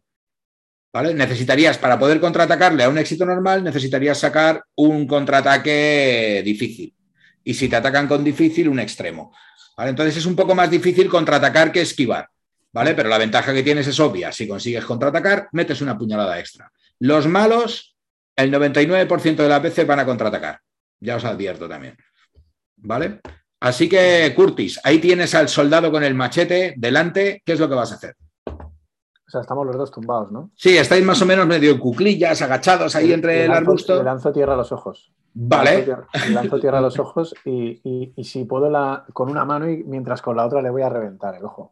Vale, vas a, vale, vas a intentar, vas a intentar tirarle tierra a los ojos. Vale, con esto, hostia, ¿cómo podemos tirar esto? Haz una tirada de, haz una tirada de algo, destreza, ¿no? sí, yo más que destreza estaba pensando, yo lo veo más una argucia de tío listo que de, ¿sabes? Entonces, haz una tirada de inteligencia, ¿vale? Y si la sacas, te voy a dejar atacar con bonificación.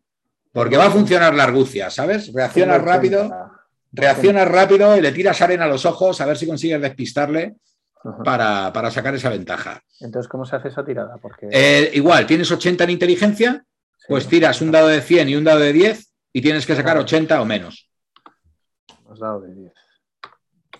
Dado de 100 más dado de 10, casi todas las tiradas que hacemos son de dado de 100 y dado de 10, para sacar una tirada de porcentaje.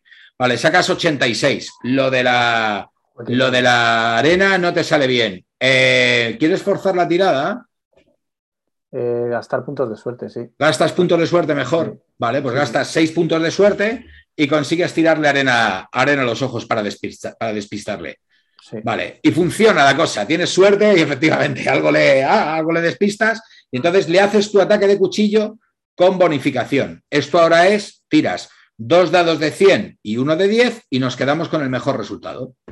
Porque ahora es de, ahora es de bonificación. ¿Vale? Dos dados de 100 más uno de 10. A ver qué sale ahí. Vale, aquí nos quedamos con un 52. ¿Vale? Que es la mejor tirada de las dos. 72, 52, 52. ¿Cuánto tienes en atacar con el cuchillo? 52. Pues con cuchillo tenía 60. 60, vale. Eso es un éxito normal. Hmm. ¿Vale? Con el éxito normal, yo ahora voy a tirar voy a tirar eh, su pelea, que es de un 50%, ¿vale? Para contraatacar. Voy a tirar eh, su ataque de machete, que es un 50%, pero tendría que sacar para superarte un éxito difícil. ¿Vale? Saco 95, así que fatal. Así que le metes una puñalada. Tira el daño de tu puñal. Un dado de 4 más 2, me parece que más un dado de 4. Que tú sí tenías bonificación al daño. Dado de 4. Más 2. Más, dado de 4. O sea, dos dados de 4 más 2. Dos dados de 4 y le sumamos 2 a lo que salga.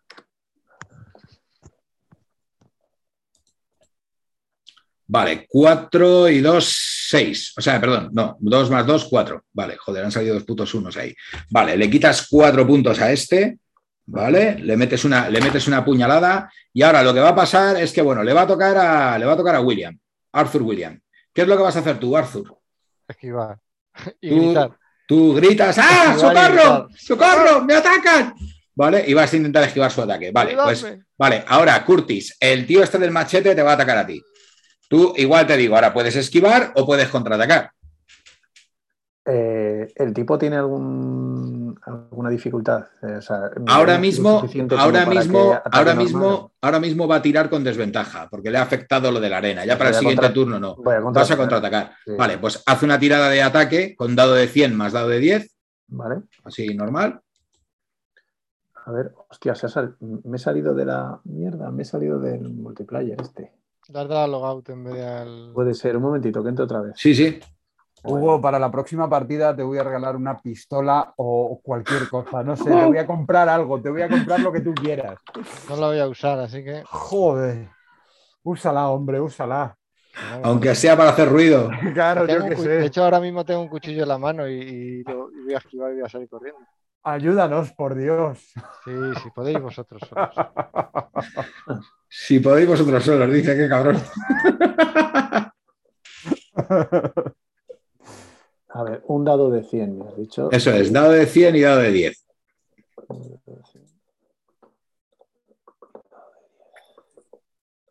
Yo estoy aquí por otra cosa. Joder, pero hombre, un poquillo, aunque sea un tiro, Hugo. Vale, sacas 98, vale, no, no, sacas, no sacas suficiente para tal, pero yo también he fallado la tirada. Así que no le consigues contraatacar, pero él tampoco te acierta con su machete. ¿Vale? Así que le voy a pegar el machetazo, le voy a pegar el machetazo a, Arthur. Esquiva.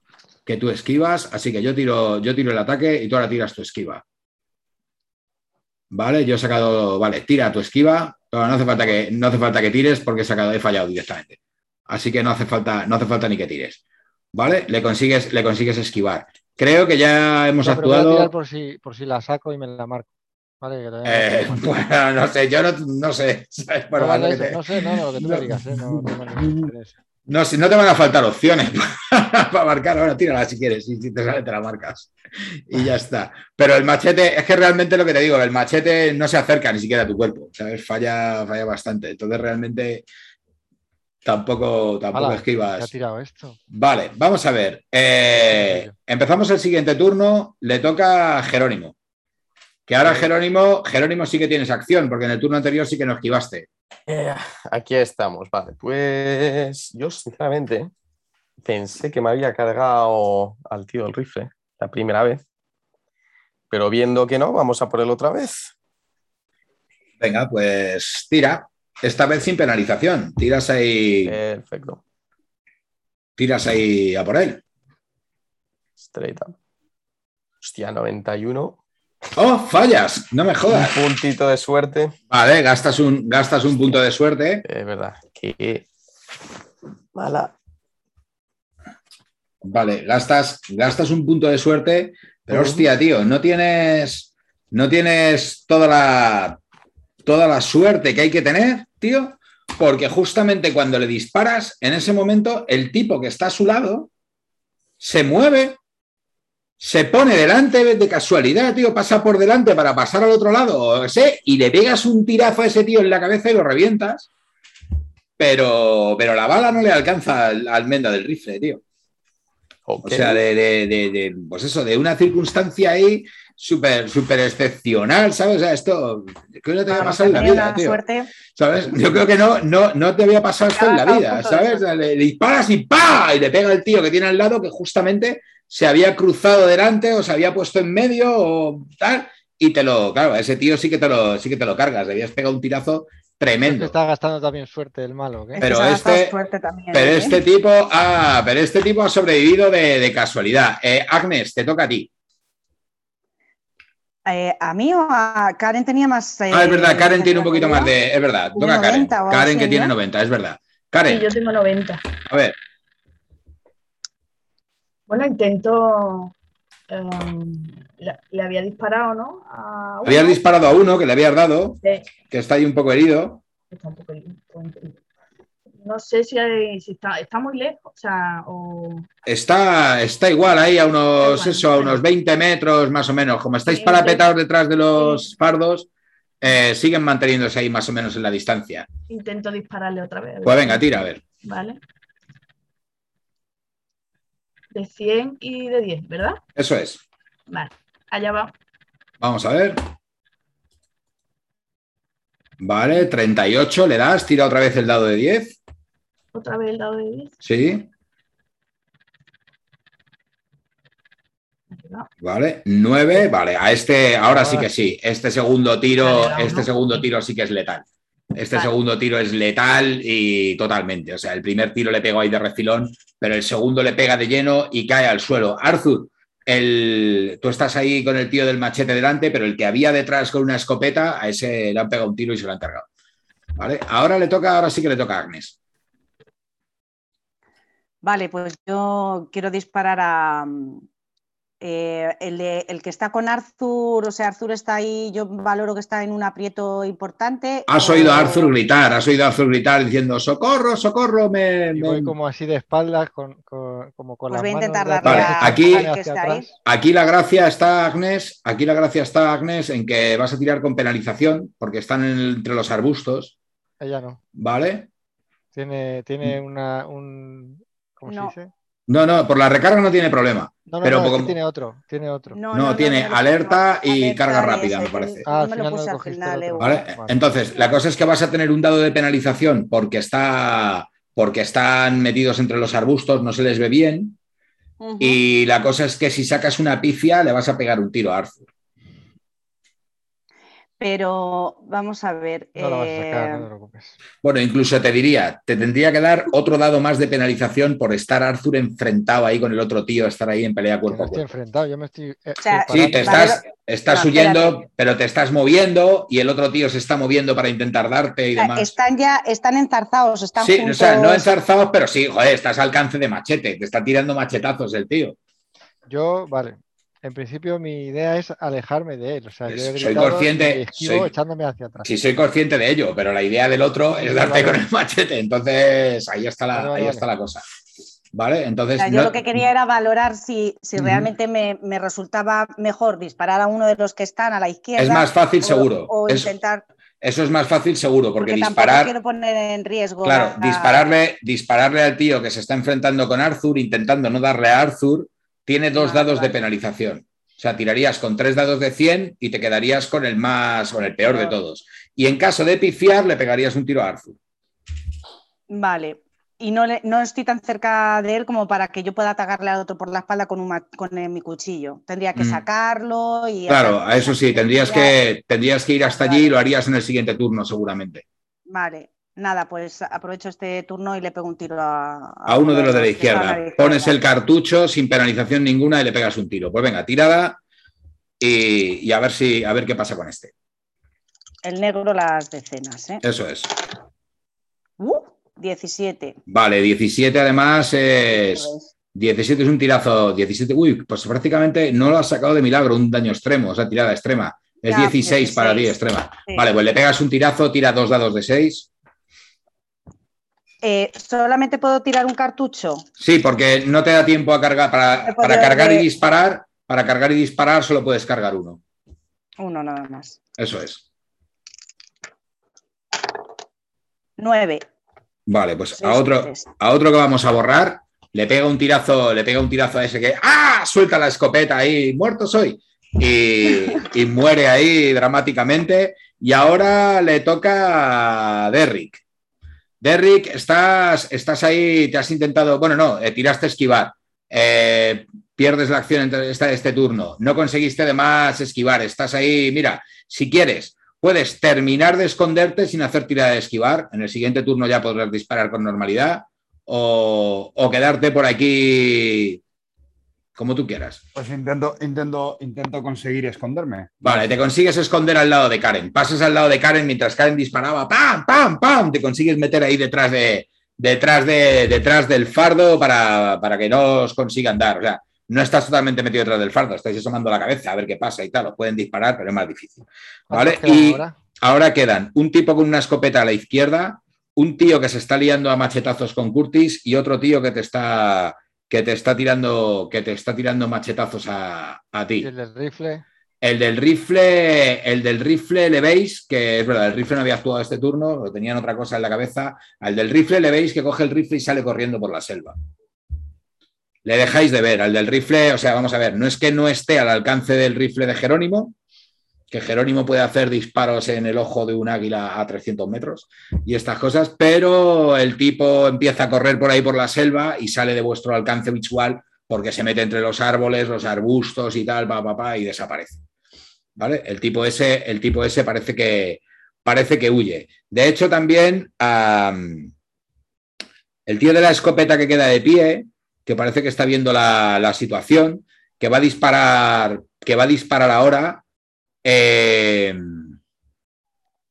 no va a disparar, no va a disparar, además ha disparado ya dos veces, ha gastado sus dos cartuchos, le veis que sale corriendo también, sale corriendo, intenta huir, intenta huir hacia la selva. ¿Vale? Y quedan solamente, pues eso, Curtis, que tienes, estás, te estás enfrentando al tipo ese ahí, incluso ya os habéis empezado a poner de pie, estáis pegando puñalada, tal, veis que de entre los arbustos surge Curtis, que además es bastante alto y grande, con su cuchillo, ahí peleándose con su cuchillo de monte contra un tío vestido de soldado boliviano, con el machete pegándose de leñazos los dos. Así que, Curtis, tú me dirás. Yo lo reviento. Pues venga, ahí atácale, atácale con el cuchillo, él te va a intentar contraatacar. ¿Vale? Así que tira tu dado de 100 y dado de 10. A ver, intentas clavar el cuchillo en las tripas ahí, a ver si. A ver si acabas con él antes de que te, te dé un machetazo.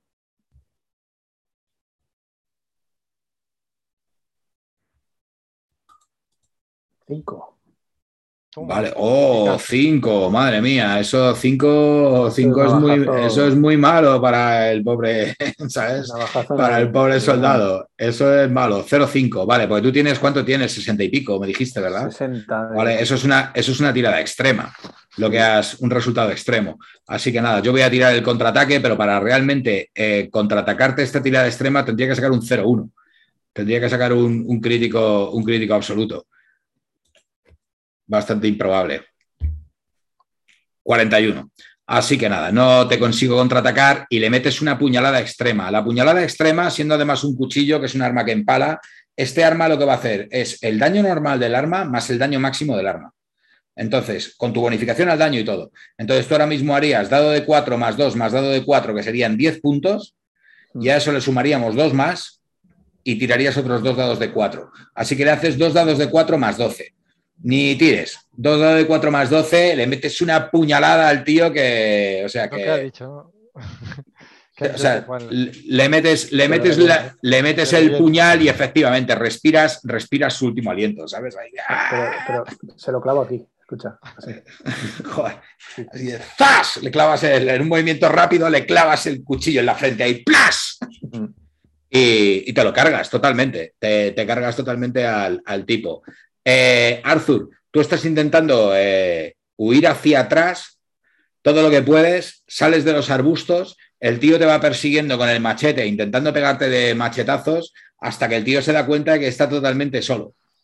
Entonces, bueno, cuando está solo, desprotegido, con mucha gente que le está mirando chungo, de tú que le haces a mi colega, y, entonces te va a intentar soltar un machetazo, pero, pero porque está, porque estaba el tío intentando ahí, zas, zas, zas, ya cuando se vea totalmente solo y abandonado, seguramente intentará huir, pero ahora mismo todavía la acción que tenía en mente era, era darte con el machete y, seguramente tú, tú tiras tu tirada de esquiva, yo voy a tirar la tirada de machete, saco 77, pasa lo mismo de antes, tira a esquivar si quieres, pero no te hace falta, o sea, simplemente pues vas arrastrándote y tal y el tío te está intentando dar con el machete, pero no, no lo consigue y bueno, ¿quién, quién hace los honores? Yo qué sé, ¿sabes? O sea, alguno de vosotros, no sé quién, eh, Karen, Derrick, que tenéis las pistolas preparadas, le pegáis un par de tiros al tío ese del machete, Agnes, incluso te da tiempo a meter un cartucho en la escopeta y, dispararle. ¿Y por, qué no, ¿Y por qué no le dejáis vivo y le preguntamos? Yo voto por pegarle un tiro en la pierna.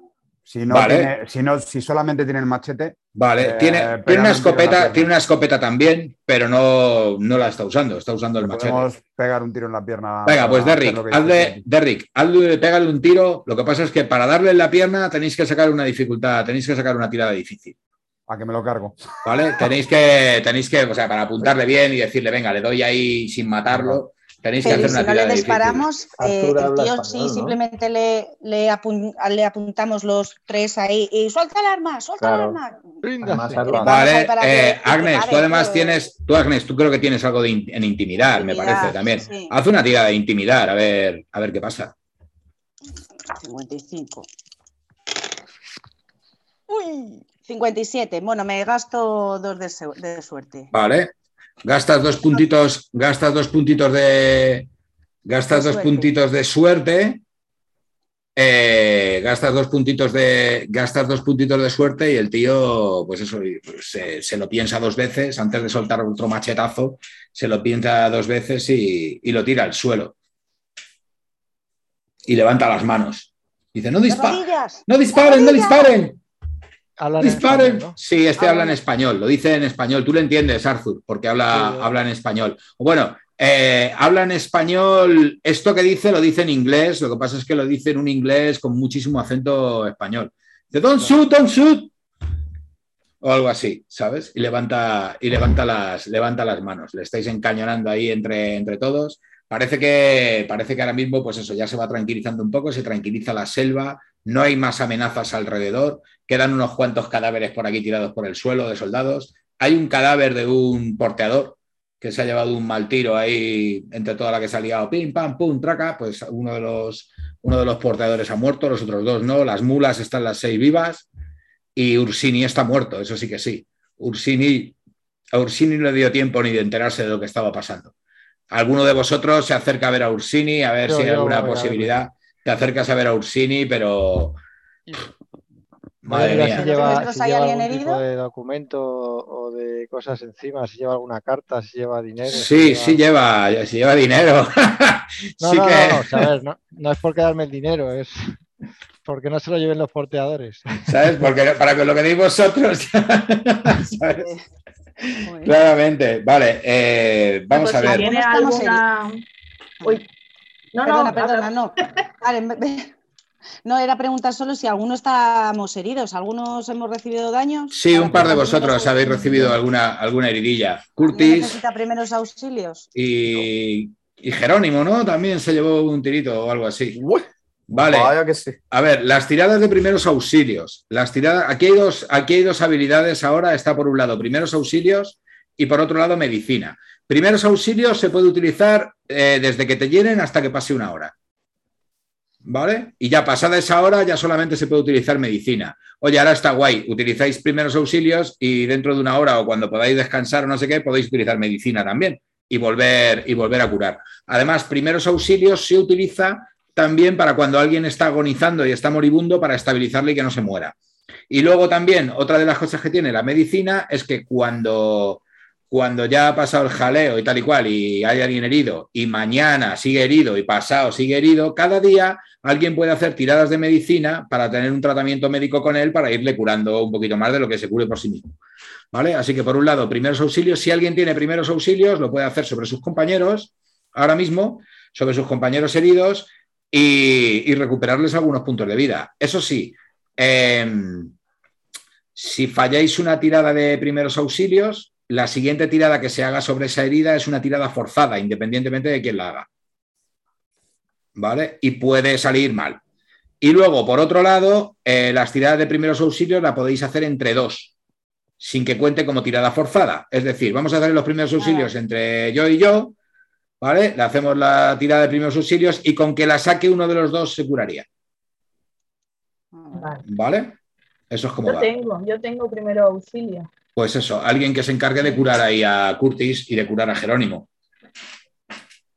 Yo tengo los 30 básicos y si hiciera falta, pero vamos, si alguien Si hay tiene que más, ayudar claro. con alguien con. Yo Claro. porque me he llevado el tiro, pero yo, yo sí que tengo un poco de primeros auxilios. Hombre, lo tengo al 50 ya. Puedes, eh, bueno, curarte, curarte a ti mismo a lo mejor, Un poco No, pero otro. Pero puedes curar a Curtis, entre, por ejemplo, entre la hermana Karen y tú podéis curar a Curtis y luego la Vale. hermana Karen y alguien te puede curar a ti, Yo, si quieres. ¿vale?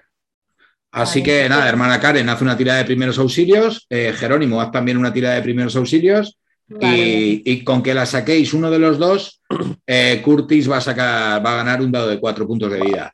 En Tírale caso, primero. en caso de que saquéis una tirada extrema, alguno de los dos, Curtis recuperaría cuatro puntos de vida de golpe. El daño máximo, así, flops. ¿Y Vale. tiradas se hacen igual? Uno de Sí, 100. dado de 100 y dado de 10, para sacar una tirada de 100. En Vale. caso de que los dos pifiarais, malo para Curtis. Claro, voy a tirar. ¿Sabes?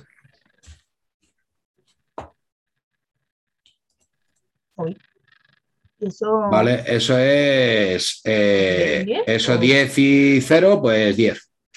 Vale, que 10. Vale. Y tira tú también, Jerónimo, por el caso de que sacaras. Por el caso de que vale, sacaras. ¿Y esa no es extrema? Vale, 83. Creo que 10 para Karen no llega a ser extrema. No, vaya. Joder. Tendrías que tener 50 en primeros auxilios para que fuera No, extrema. tengo 35. Vale, voy a, venga, así que lo tengo aquí puesto ya, tiro un dado de 4 y es lo que recupera, es lo que recupera. De todas formas, Karen, márcatela. ¿Vale? Tres puntos de vida que recuperas, Curtis. Vale. ¿Y qué me marco, Jaime? Eh, la X en el cuadrado de auxilios. primeros Primeros auxilios, auxilios. porque la has Ah, utilizado con éxito, ¿vale? Y ahora, hermana Karen, haz otra tirada de primeros auxilios y alguien que Ah, quiera que tire vale. con ella para curar a Jerónimo. Venga, Ya, tirar.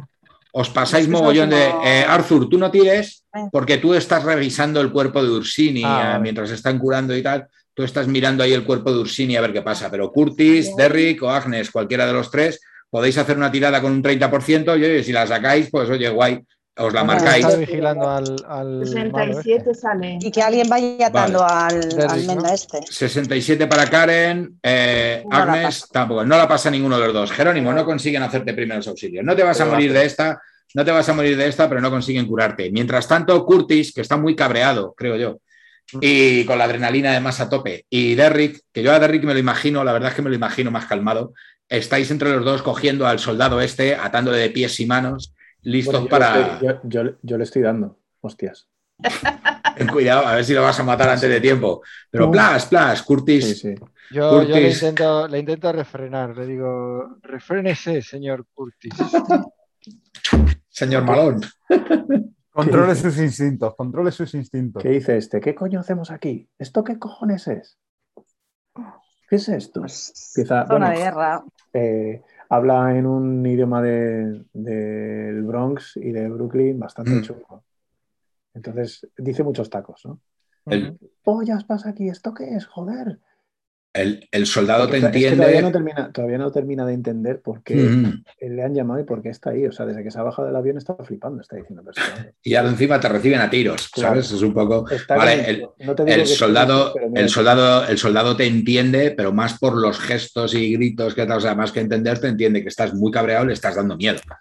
¿Sabes? El soldado está asustado, está asustado porque, hostia, este psicópata que acaba de apuñalar a un colega mío en la cabeza es capaz de, de creer que me va a hacer a mí ahora. El Yo afroamericano llamo- este.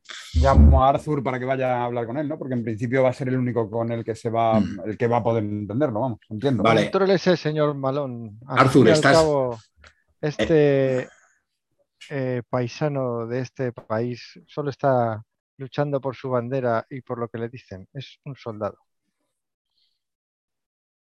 Y, Vale. y nada, le intento hablar en español al tío. Yo tengo un 40%. Si quieres, Vale, de momento, eh, Arthur, eh, no te acercas todavía porque ya te digo, estás revisando las cosas de las cosas de Ursini pues te encuentras, te encuentras cosas bastante interesantes, porque bueno. Ursini llevaba una mochila pequeña, igual que lleváis algunos de vosotros también alguna mochila, y, y sobre todo hay una cosa que sí que te mola, que es que bueno, está, la verdad es que está, está, totalmente, está totalmente llena de sangre, porque le ha caído la sangre de la cabeza de Ursini ha caído sobre, sobre una carpeta que llevaba como una especie de bolso de mano.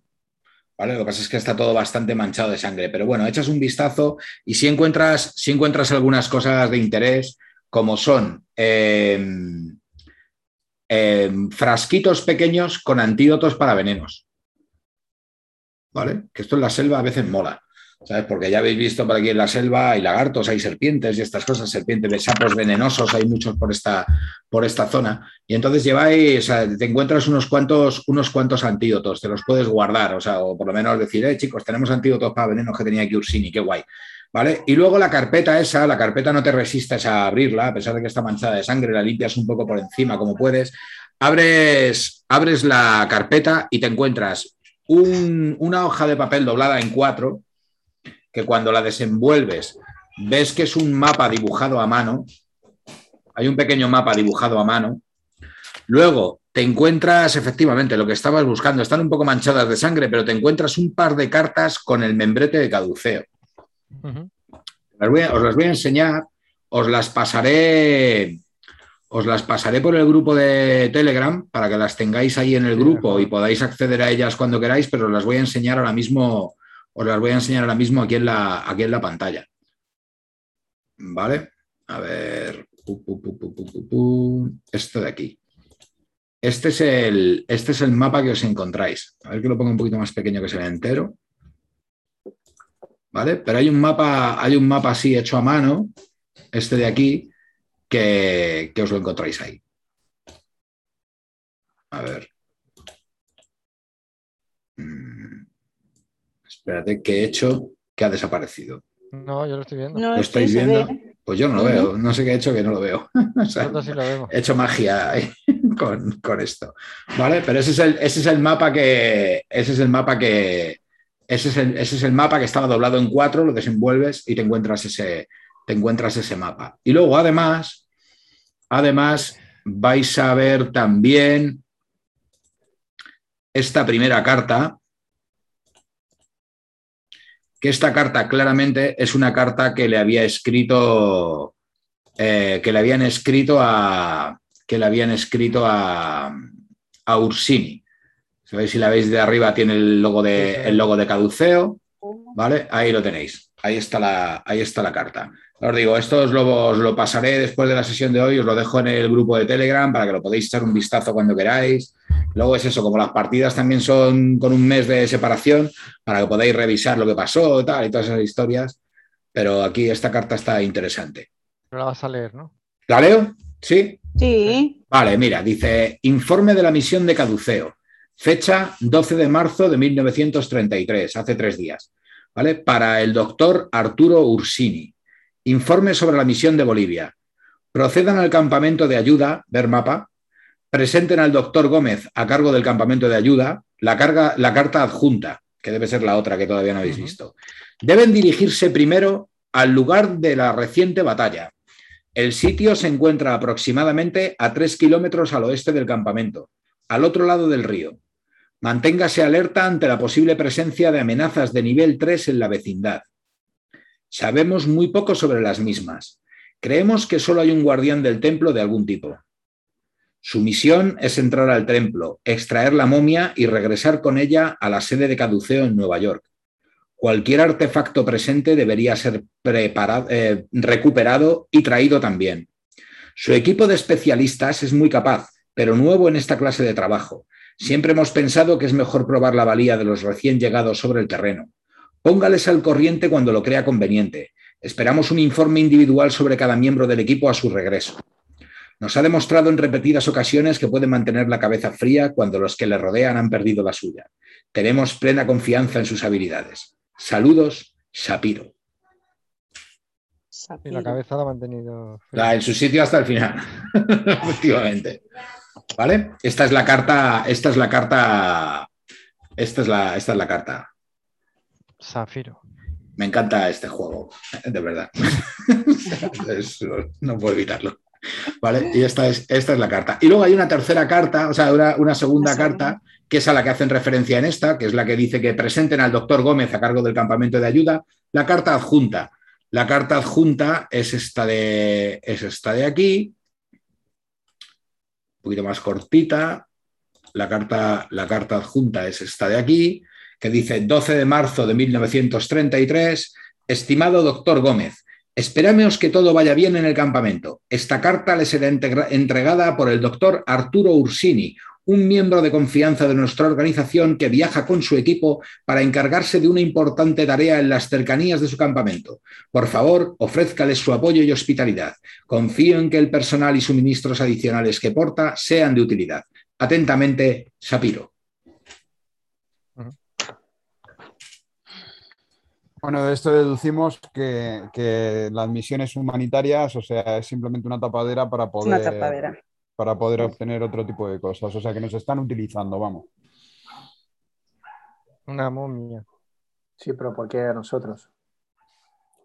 Somos prescindibles. Bueno, y capaces, muy capaces por lo que pone la carta. Un cazador experto eh, que sabe moverse en selvas y tal, todavía lo entiendo a lo mejor policía y tal, también lo entiendo. Eh, pero es que mi personaje se está haciendo mil preguntas. Como, además, está, está muy nervioso. Es como, ¿qué, hacemos aquí? Pues nada, que vamos, vamos a robar tesoros arqueológicos de, de Bolivia. Eso es lo que está haciendo esta organización. Yo creo que nos han contratado para hacer una tarea noble y maravillosa y nos encontramos con que. Sois ladrones de tumbas. Estamos delinquiendo. O sea, yo, pues. La pregunta es: si morimos. gracia que me hace esto. Si morimos alguno de nosotros, ¿alguien nos echará de menos? A mí sí, desde luego. A usted no lo sé. Pero esto es increíble. Están hablando de momias templos. Hmm. Me gustaría repasar más detenidamente esta carta. Bueno, en realidad todo esto lo podría aclarar aquí el doctor, pero ya sabe usted. Claro, este era el único enlace que teníamos con la, con la fundación. Bueno, ahora que dices esto del enlace que teníais con la fundación, eh, Sabéis que entre, todo el equipaje que lleváis con las mulas y estas cosas, aparte de vuestro equipaje, que también está, obviamente está el equipaje de Ursini ahí también, que caéis en la cuenta de decir, ostras, pues el equipaje de Ursini, oye, ya que lo llevaba esto encima, lo mismo tiene algo más. ¿Os acordáis también que en una de las mulas estabais transportando una radio con la que en principio podíais comunicaros con Caduceo? Mm. No teníais idea de usarla en principio, porque bueno, como ibais con Ursini, que era el jefe, pues el jefe sabe lo que hay que hacer, él se encargará de todo. Pero ahora que no está Ursini, sí que caéis en la cuenta que tenéis esa radio ahí en una de las mulas. Pues... Bueno, antes de nada, yo creo que deberíamos eh, asegurar el perímetro, buscar un sitio para acampar y ver a qué distancia estamos de el campamento al que tenemos que llegar y si tenemos que comunicarnos con Caduce. Yo, yo le meto un collejón al, prisionero y le pregunto. Vale, ¿qué le preguntas al, qué le preguntas al prisionero? Le pregunto que, para quién, quién les ha mandado aquí. Pues, eh, eh, eh, seguíamos órdenes, de, seguíamos órdenes del capitán La Fuente. ¿Pero sabe inglés este entonces? más o menos. Entre, supongo que tú también le estás traduciendo aparte, ¿no? Es que por eso, depende de cómo le trate, igual traduzco, igual no. Ah, vale, vale. Entonces, nada, eh, entonces Curtis, desde luego, a Curtis le. en el ojo. a Curtis. Ah, ah, puñetazo en el ojo. Es un tío duro, es un soldado, ¿sabes? Está acostumbrado a, a novatadas chungas en los cuarteles y eso. pero, pero está bastante asustado. ¿Eh? Si tú le pegas, yo no le traduzco. Entonces yo me, enfado contigo también. Pues enfádate. O sea, me tienes aquí en mitad de la selva. Yo no te tengo, yo no te he traído aquí. Pero no me estás, no me estás sacando. Bueno, intento poner orden, intento poner orden y separo, los intento separar para que la cosa no vaya mal. Esto ha, dicho, ha dicho algo del capitán García o de quién ha dicho. la fuente. La fuente, capitán La Fuente. Este señor es un ser humano como nosotros y hay que tratarle como tal. Es a mí al que estaba atacando, le recuerdo, señor Malón. Pues toma, se lo lanzo. Trátalo tú. Se lo lanzo de mala manera. Pregúntale, pregúntale cuántos más soldados hay por la zona o, si estaban de exploración o venían aquí por, orden expresa porque sabían que veníamos nosotros. Sí, sí, señorita, no se preocupe, ya sé yo lo que le tengo que preguntar. Lo dice un tanto así bueno, activo. Lo que, lo que tengas que hacer, hazlo rápido. Pero hazlo ya, sí. Eh, bueno, me pongo a hablar en español. Sí, tienes, tienes, bastante en español, ¿no? Un 40%, suficiente como para por lo menos poder hablar y entenderte y eso perfectamente, sin ningún problema. Pues nada, le digo al tipo, eh, tranquilízate, eh, vamos a hacer, a tener... tío, ese negro, ese negro me da mucho miedo, tío. Me, da mucho miedo, señor, ese negro me da mucho miedo, me ha pegado y... yo no quiero morir. No te preocupes por él, no vas a morir. Simplemente eh, descansa y ahora te daremos algo de comer. Pero... Yo, solo soy un soldado. Claro, claro, lo sabemos. Eh, ¿de, dónde, ¿De dónde, o sea, por qué nos habéis atacado? ¿Que teníais órdenes de atacarnos? El capitán La Fuente dice que sois espías y que había que acabar con vosotros. Sí, claro, claro. Eh, bueno, pues no somos espías, somos, como puedes ver, aunque llevamos armas, somos unos exploradores que venimos aquí a, hacer, a traer ayuda humanitaria por la guerra. Así que, bueno, escucha, mm, necesitamos saber, le enseño el mapa a este, ¿dónde está este punto de la selva? Y le señalo la X. La X, la X del mapa. La X es la X del campamento al que vamos. Ah, el campamento. El campamento. Está, está, lejos de aquí? Eh, no, no, está, está bastante cerca. Vale, pues guíanos. vale. O va, va, a llegar allí.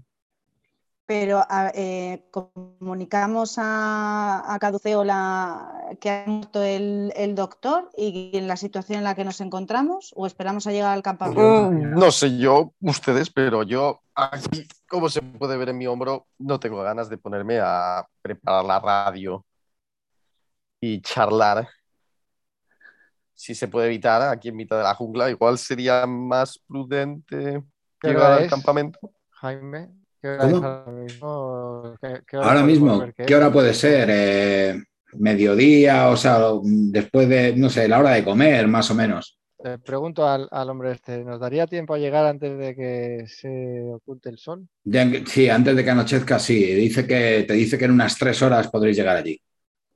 Pues entonces yo, yo voto Habría porque que nos pongamos en camino y ya nos comuniquemos una vez hayamos llegado allí. Me duele un montón la cabeza. El tío, el tío, el ah, soldado. Bueno, ahora esto ya lo he dice- dicho en inglés. Ah, vale, no, no, pero de- le oye, es que es eso, que ay, necesito beber agua, por favor, me duele mucho la cabeza. Hmm. Pues le digo, por Bueno, le favor, tráiganle agua a este hombre. ¿Qué pasa? ¿Que ahora eres su amigo o qué? Hace un momento te están pegando un tiro, a mí me, están pe- me, han, me han pegado un tiro, él está así, con el hombro sangrando y ahora eres su amigo, le das agua.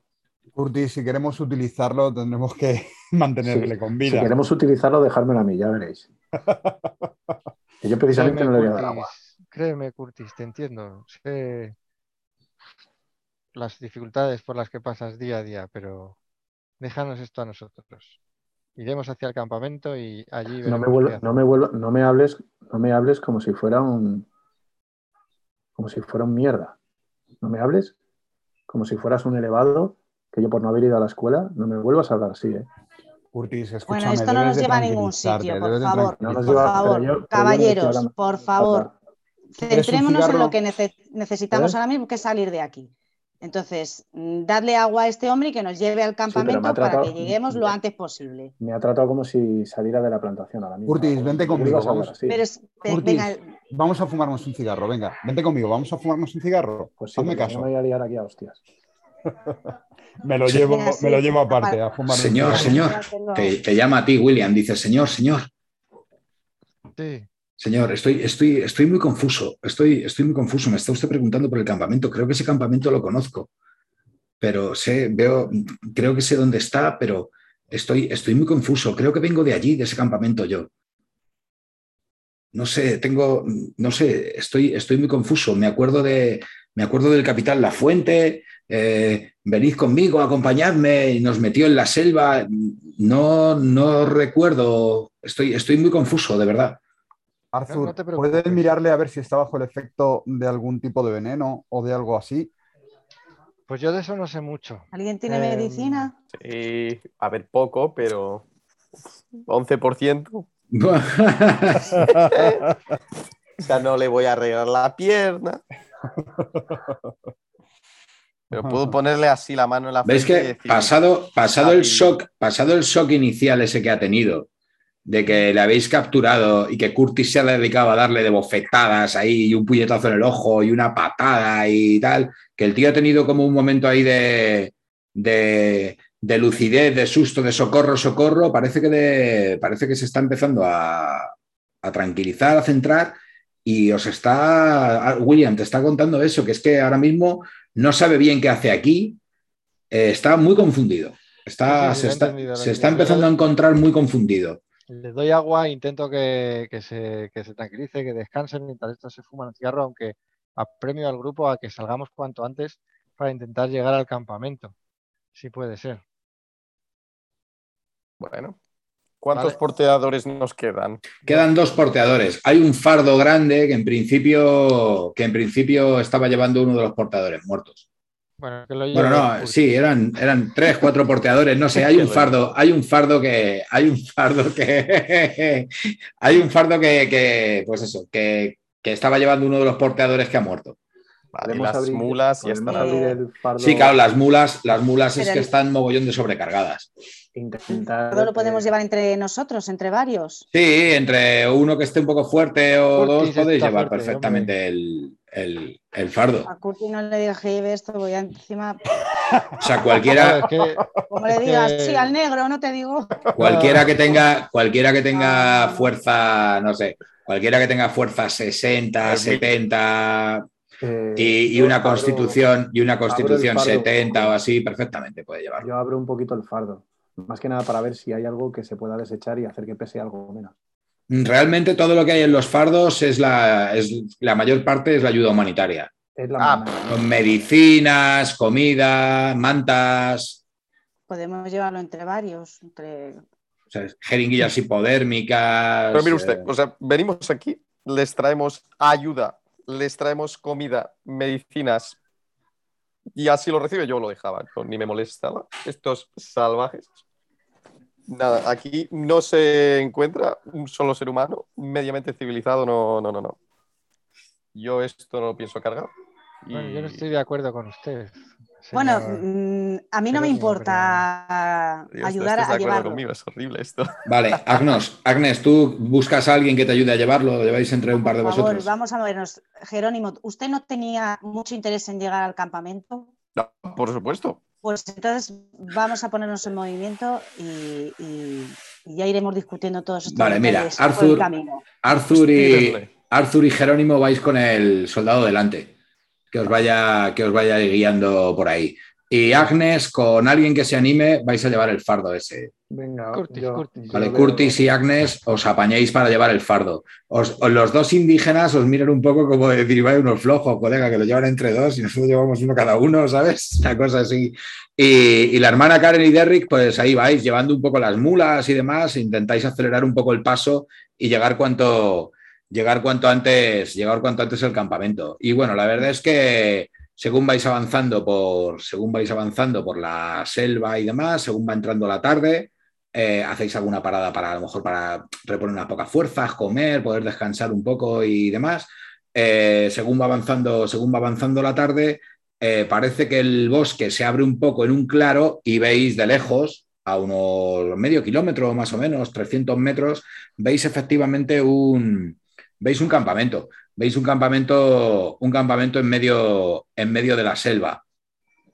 Veis un campamento en medio de la selva que os voy a enseñar el mapa, que también, ya que lo hay, os lo, os lo enseño. Venís desde el sur, venís desde el sur, desde la parte de abajo, y veis, pues eso, que hay un pequeño sendero que se mete en el campamento. El campamento casi todo está en una zona árida, que veis que hay un par de zonas ahí verdes que pone césped. Y ya lo primero que veis, según llegáis, es que eh, al fondo a la derecha, que pone soldados, en todos esos barracones, que hay algunas de las casas que están derruidas, esas realmente no son barracones, son, son cabañas que parecían cabañas como de una, de una antigua aldea. La aldea ahora se, hay más cabañas de la aldea, pero que se van como hacia un poco hacia la izquierda, cabañas muy primitivas, cabañas primitivas hechas con maderas de la selva y ¿vale? unas pequeñas chabolas que están, que están como en el lado, en el lado de la izquierda, se van metiendo un poco, hasta un poco metiéndose, metiéndose en la selva. Y lo que veis ahí, en esas cabañas que hay arriba a la derecha, veis que hay dos soldados del ejército boliviano. ¿Vale? Hay un par de soldados que están, pero la verdad es que así desde lejos simplemente veis eso, a dos soldados armados con sus escopetas y, en la zona... son iguales que estos que nos han Sí, llevan el, mismo, llevan el mismo uniforme, ¿vale? Están más o menos pues, por esta zona de aquí. Parece que no se mueven, no salen mucho de ahí. No, desde aquí lejos ahora mismo no sabéis exactamente qué es lo que están haciendo, pero están esos dos tipos de pie ahí en la zona esa donde pone césped. Y veis pues eso, que hay un, hay un edificio grande, bueno, un edificio, un barracón grande en medio donde pone hospital de campaña, eh, unas, unas, cuantas tiendas de campaña abajo que eh, en la parte sur del campamento, que parece que, o sea, parece que están construidas, parece que están construidas pues con, otros, con otros materiales más trabajados, más, pues tiene pinta, pues eso, de que Caduceo, vuestra... Eh, esto primero que, esto que manda Caduceo, pues posiblemente no sea lo primero que ha mandado aquí, que este campamento ya tiene cosas, ya tiene cosas suyas. Y bueno, hay un barracón grande, que como veis va a hacer las veces de comedor, lavandería, retratas, eh, retretes, duchas, tal, lo que es un campamento, un campamento de ayuda, un campamento de ayuda humanitaria en la que veis además que hay, hay bastante, veis que hay bastante, bastante actividad. Hay gente que sale del edificio grande, que se mueve hacia las tiendas de, de personal y se van moviendo por ahí. Hay unos cuantos indígenas hay unos cuantos indígenas, pero sí que veis a un par de occidentales, veis a un par de occidentales moviéndose por, moviéndose por el campamento. Yo propongo llamarme paranoico, pero propongo a Curtis, vamos, me acerco a Curtis y le digo que lo primero que tiene que hacer es amordazar a la persona que llevamos como REM para que no delate nuestra posición por si empezar a gritar. Y hablo con Jerónimo y bueno, se supone que es un cazador experto que estará acostumbrado a esto.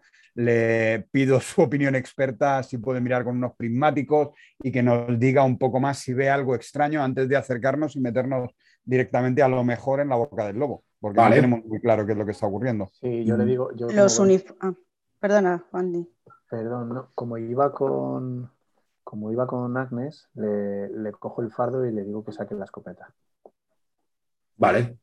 Y, entonces eh, me dirijo al, prisionero, sí, para, para amordazarlo. Vale.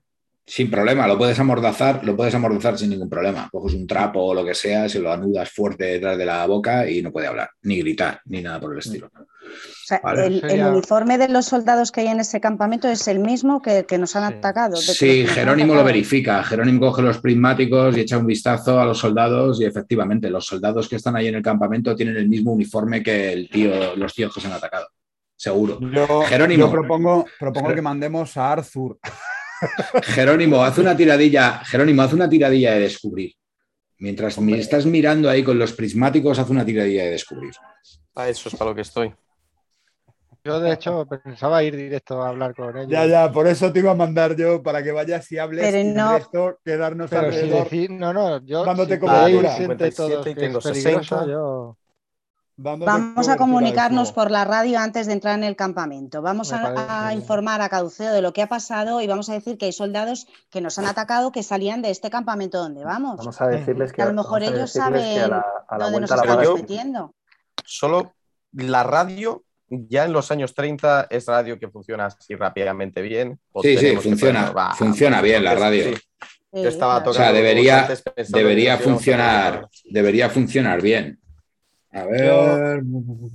Yo, que tengo un poco de psicología y tal, eh, vamos. Pero antes os, digo, he hablado con el prisionero y parece que está un poco confuso al respecto. Ellos, él ya me dijo que pertenecía a este campamento y que cuando en un momento dado llegó eh, un tal capitán, ¿era capitán? Sí, capitán El capitán La Fuente. Capitán La Fuente y le dijo que vinieran a, aquí no mm, me lo ha dicho con esto estaba aquí. de una forma como, como que no entendía muy bien por qué había ocurrido todo esto, como si no esperara unas órdenes de ese, de ese estilo.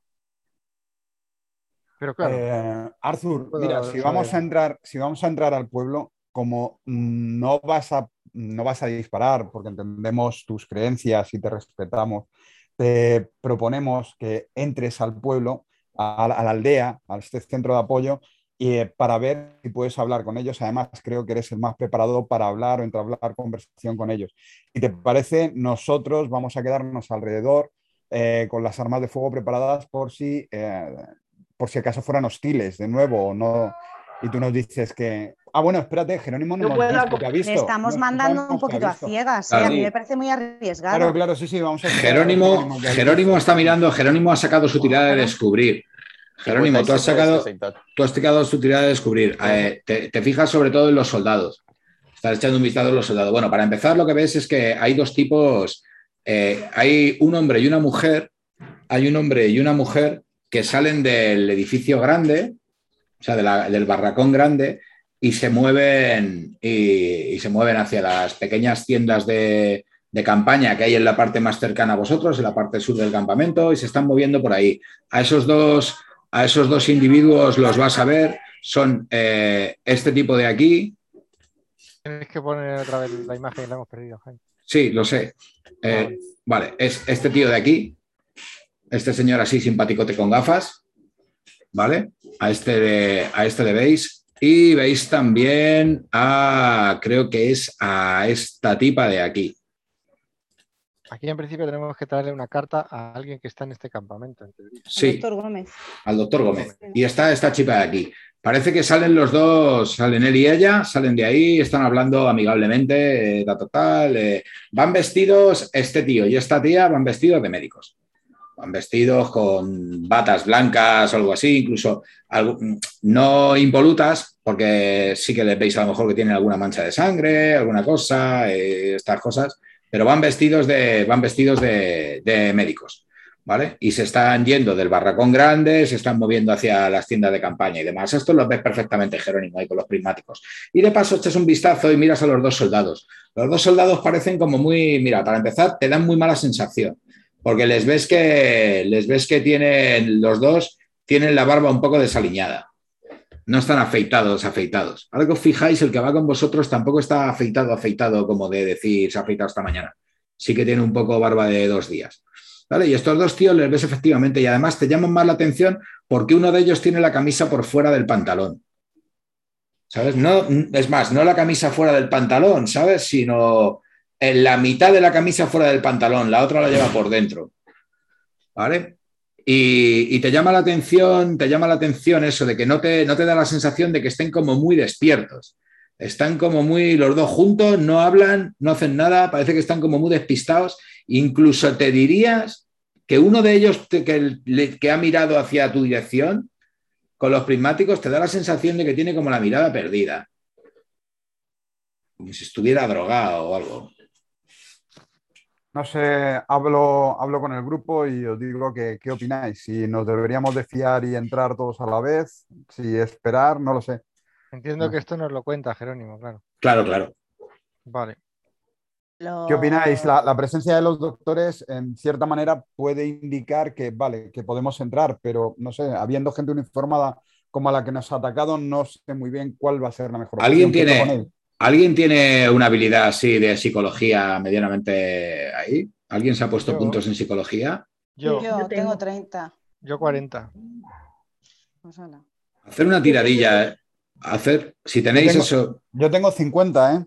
Pues tirarlo, a ver, ese 50, ese 40, un 60 y algo, si tenéis por ahí algo, tirarlo ahí tirarlo un poco ahí, porque sí que notáis un comportamiento, ahora que lleváis un rato, lleváis mogollón de rato mirando. He sacado 0-1, ¿eh? Toma ya, 0-1, no tiréis más. O sea, márcatela, márcatela y bueno, y si alguien quiere tirar y sacarla y marcársela, que se la marque. Pero ese 0-1, genial.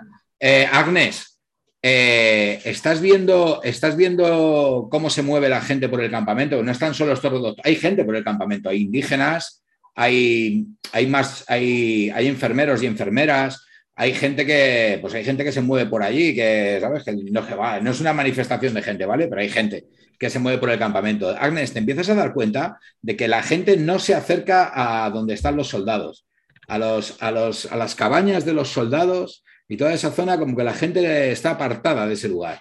La gente se mueve por otro lado del campamento, parece como que los dejan de lado.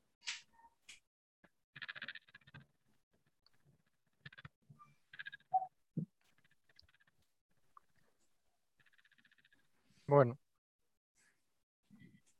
¿Sabes? No ves a nadie que se acerque por allí, les hable ni nada, sino que es más, parece que están alejados de un... Nadie se acerca a unos 10, 15 metros de esa gente. No lo sé, a mí lo único que se me ocurre es eso, mandar a Arthur, que puede ser el que hablando mejor se pueda entender con ellos, y el resto quedarnos cubriéndole, eh, incluso movernos alrededor o cubrirle con las escopetas, porque las dos opciones son... Yo estoy de acuerdo con Derrick y podría acompañar a Arthur también, vamos los dos que no vaya Sí. Con la monja. Sí, la monja, la presencia de la monja no creo que se atrevan a disparar a bocajarro.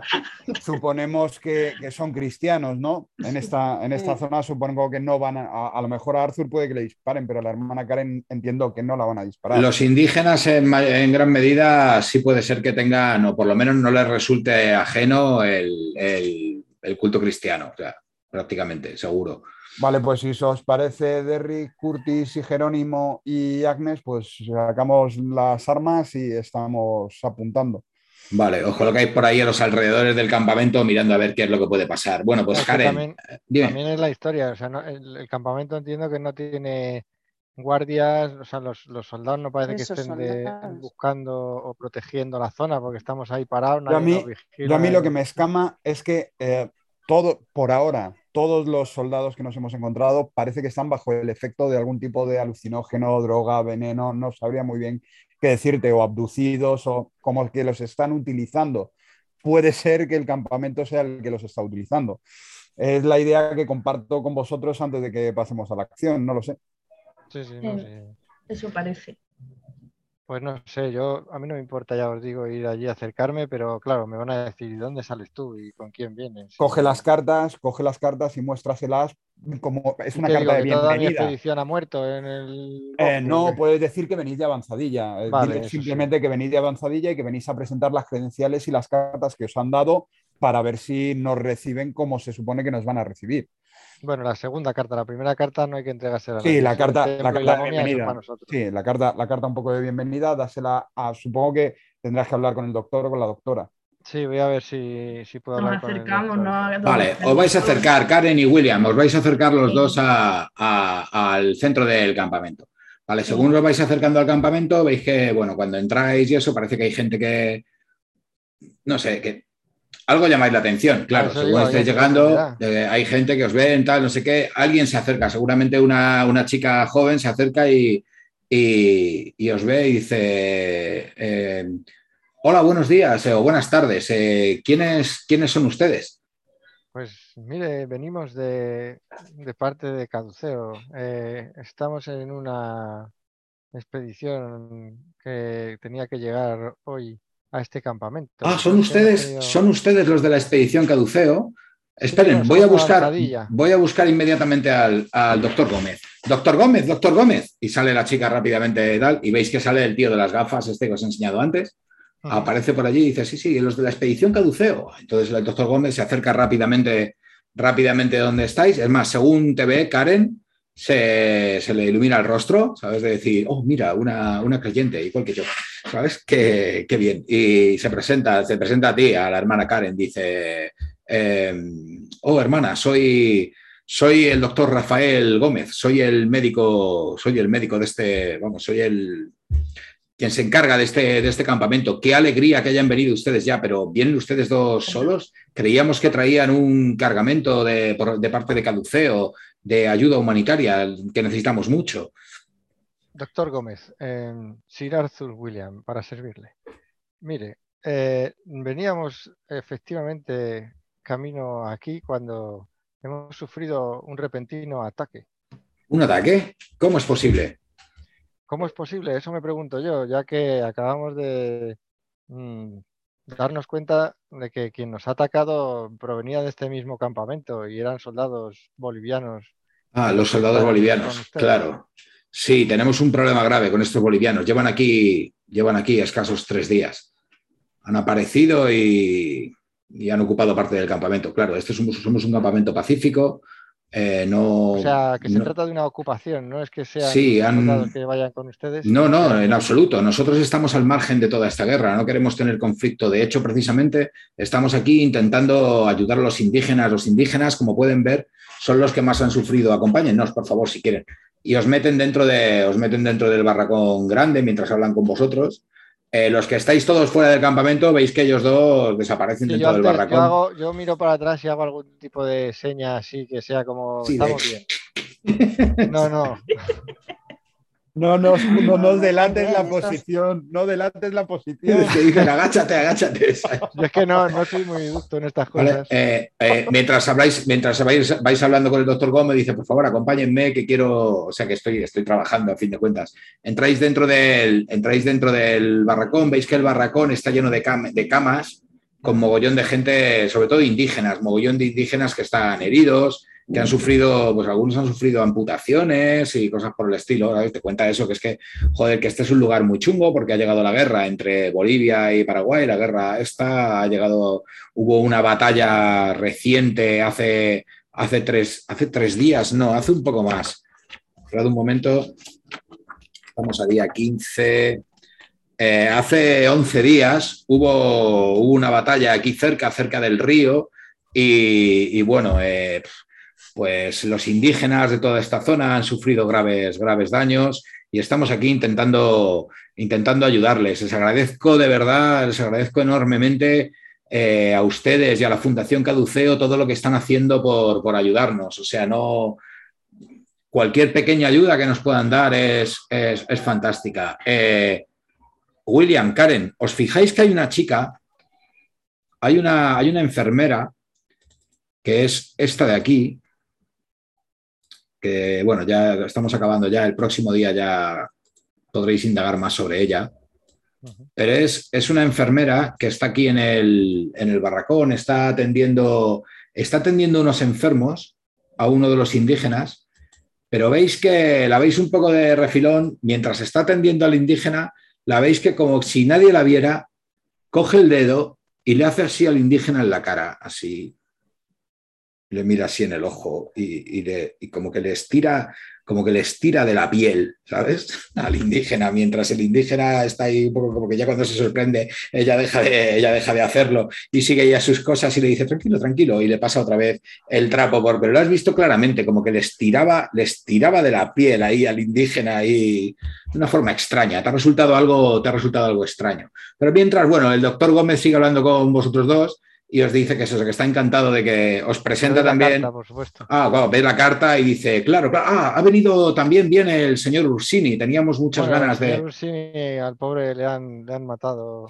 ¿Cómo? esta gente, sí. Maldición, Ah. es que, oh, qué noticia Claro. más. Que, entonces, pero, pero es que nos dijo, nos dijo Caduceo, la, la correspondencia que habíamos recibido de Caduceo, decían que el señor Ursini era el que se iba a encargar aquí de la ayuda y de. Entonces, eh, espero que no, espero que no haya cambiado nada, ningún, no haya cambiado nada lo que nos prometió Caduceo. Traen ustedes trayendo- los Estamos suministros. trayendo los suministros, Sí. sí, en Ah, este momento. Bien, bien. Pero Estupendo. claro, queríamos asegurarnos de que el campamento era seguro. Es que si tienen ustedes a estos soldados, a lo mejor traemos los suministros y se los llevan. Entonces, a lo mejor deberíamos hacer algún tipo de, ahora que no están aquí y no nos escuchan.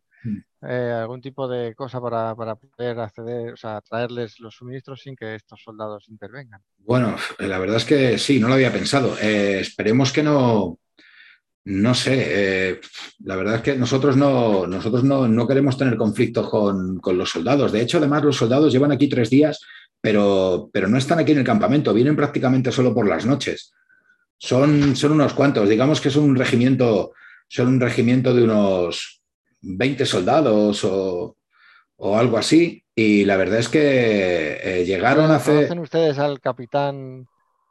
Siempre se me olvida. la fuente. La Fuente. La fuente. Tira, por, tira por psicología a ver si está mintiendo, a ver si te está mintiendo. El capitán, el capitán La Fuente dice que, dice, que no, dice que no sabe cómo se llama, porque es que los soldados no han tenido, los soldados prácticamente no han tenido trato con ellos. Han ocupado las, han ocupado las cabañas, echaron a los indígenas y cuando intentamos tener algún tipo de, de trato con, de decirles, oigan, esto es un campamento de ayuda humanitaria y tal, nos echaron de mala manera. No han querido, no han querido tener relación con nosotros. Ahora que lo dice, uno de ellos es capitán, pero, pero no sé su nombre. Lleva un rifle, le, le describo al hombre del rifle. Bueno, llevan, eh, no sé, llevan rifles, llevan Pero, es escopetas. decir, le, le pude ver o estaba muy lejos. Estaba- no Estaba bastante lejos para poder identificarlo. Hombre, si le vieras de cerca, a lo mejor sí le reconocerías, pero describirlo ahí en detalle Vale, vale, vale. es un poco complicado. Pero vamos, te dice que- no sería, no sería raro. Lo lo que pasa es que lo que te dice eso, que normalmente solamente hay dos o tres soldados aquí en el campamento. Vienen de vez en cuando, al caer la noche, vienen un grupo de siete o ocho, están Vale. pero por la mañana se suelen marchar, se suelen marchar dentro de la selva. Supongo que, que hacer sus misiones de guerra que están haciendo contra los paraguayos. Hmm. Y, y- y por, por cierto, un templo por aquí.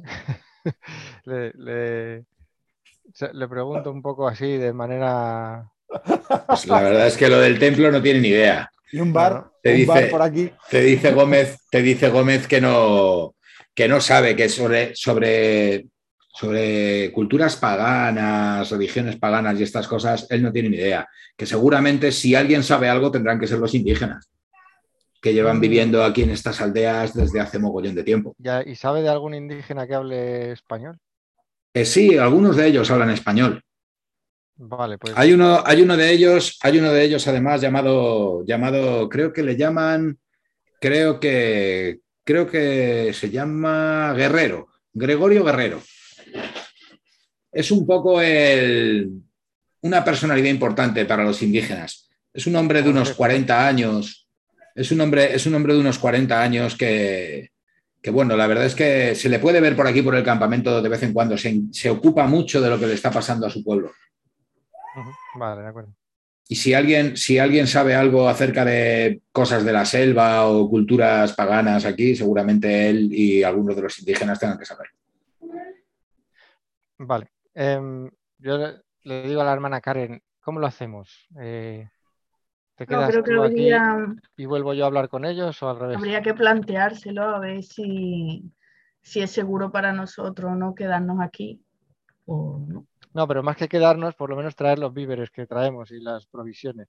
Traérselas y luego ya decidir si nos vamos. o nos Gómez está, Gómez está como loco de que traigáis ya las provisiones. Claro, Os dicen que es que, o sea, es que digo. tienen escasez de esto, tenemos escasez de vendas, tenemos escasez de esto otro, o sea, estamos que necesitamos las provisiones como agua de mayo. La Y con que respecto- que Con es respecto a que ustedes, con respecto a que ustedes se puedan quedar aquí, estaríamos encantados, porque con ustedes en el campamento seguramente, seguramente los soldados sean también menos, ¿sabes? O sea, sean menos agresivos con nosotros. El problema que veo yo, que soy, que de estas cosas sé un poco porque he estudiado historia, es que si, si venimos nosotros, que somos un grupo también armado, y están ellos, posiblemente se puedan crear conflictos y eh, haya problemas que puedan afectar a los propios aldeanos y a vosotros y a su misión.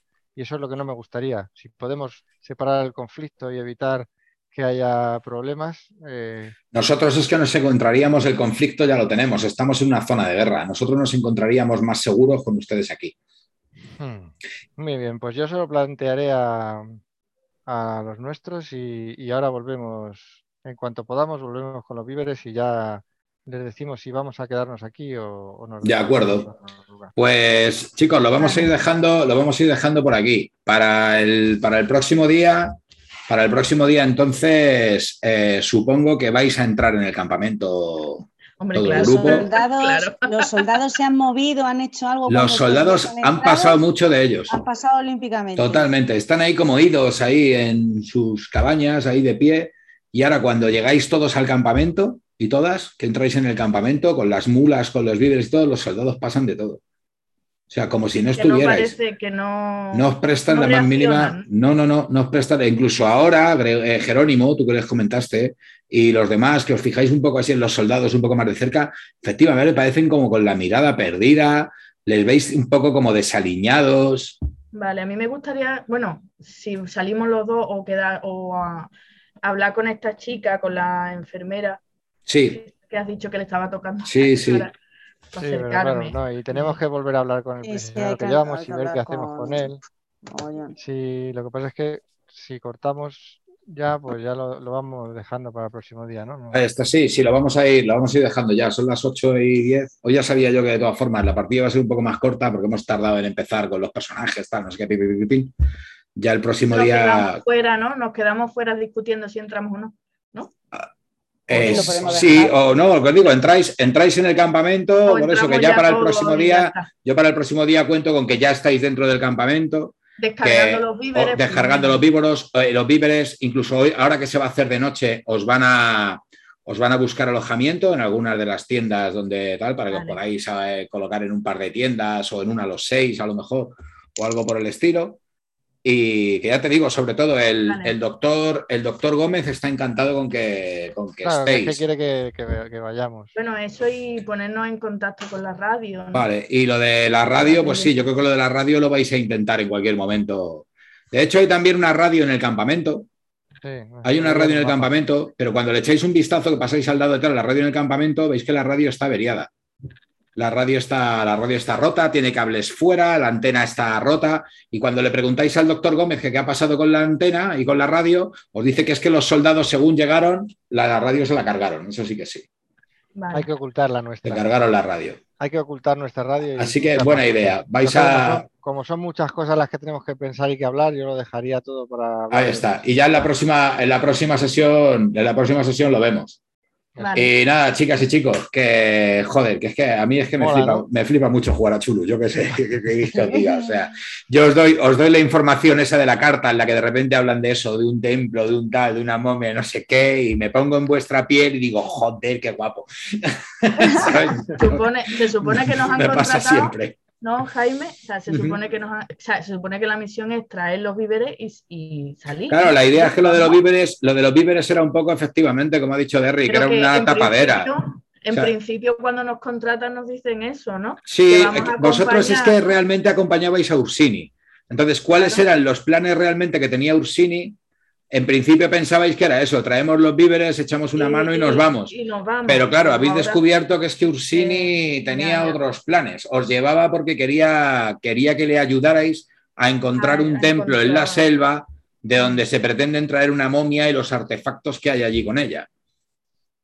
Sí, sí, no, sí, está claro. Yo ya voy viendo todo el. Entonces, hostia, caduceo. qué cabrones, parecían otra cosa y resulta que. Oh. Si queréis, de todas maneras, podemos también ir comentando por el. Claro, lo de. Hostia, aquí a la próxima partida. Yo que habléis, que habléis de la partida. O sea, de yo, yo cuando, cuando hay actividad en los grupos de juego que me preguntan cosas de. El otro día me pasó con una chica que me decía, oye, ¿me puedes pasar una foto de nuestra nave tal para ver qué mejoras le podemos hacer y no sé qué? Y me dice, ah, bueno, pero es que yo qué sé, si no me lo cuentas en la partida, yo encantado, tía, escríbeme cuando quieras, yo encantado de hablar o de contaros de movidas, ¿sabes? Me mola. Así que nada, cualquier cosa que eso, ahí en el grupo de Telegram lo, podemos ir hablando. Eh, la próxima partida, eh, la próxima partida vamos a jugar igual el cuarto, el cuarto domingo de octubre, el 24 de octubre. Para esto igual ya puedes cortar la grabación. ¿Vale? Sí, voy a cortar voy a cortar y, os digo. La próxima, la próxima partida, voy a cortar ya, a ver dónde está esto de aquí.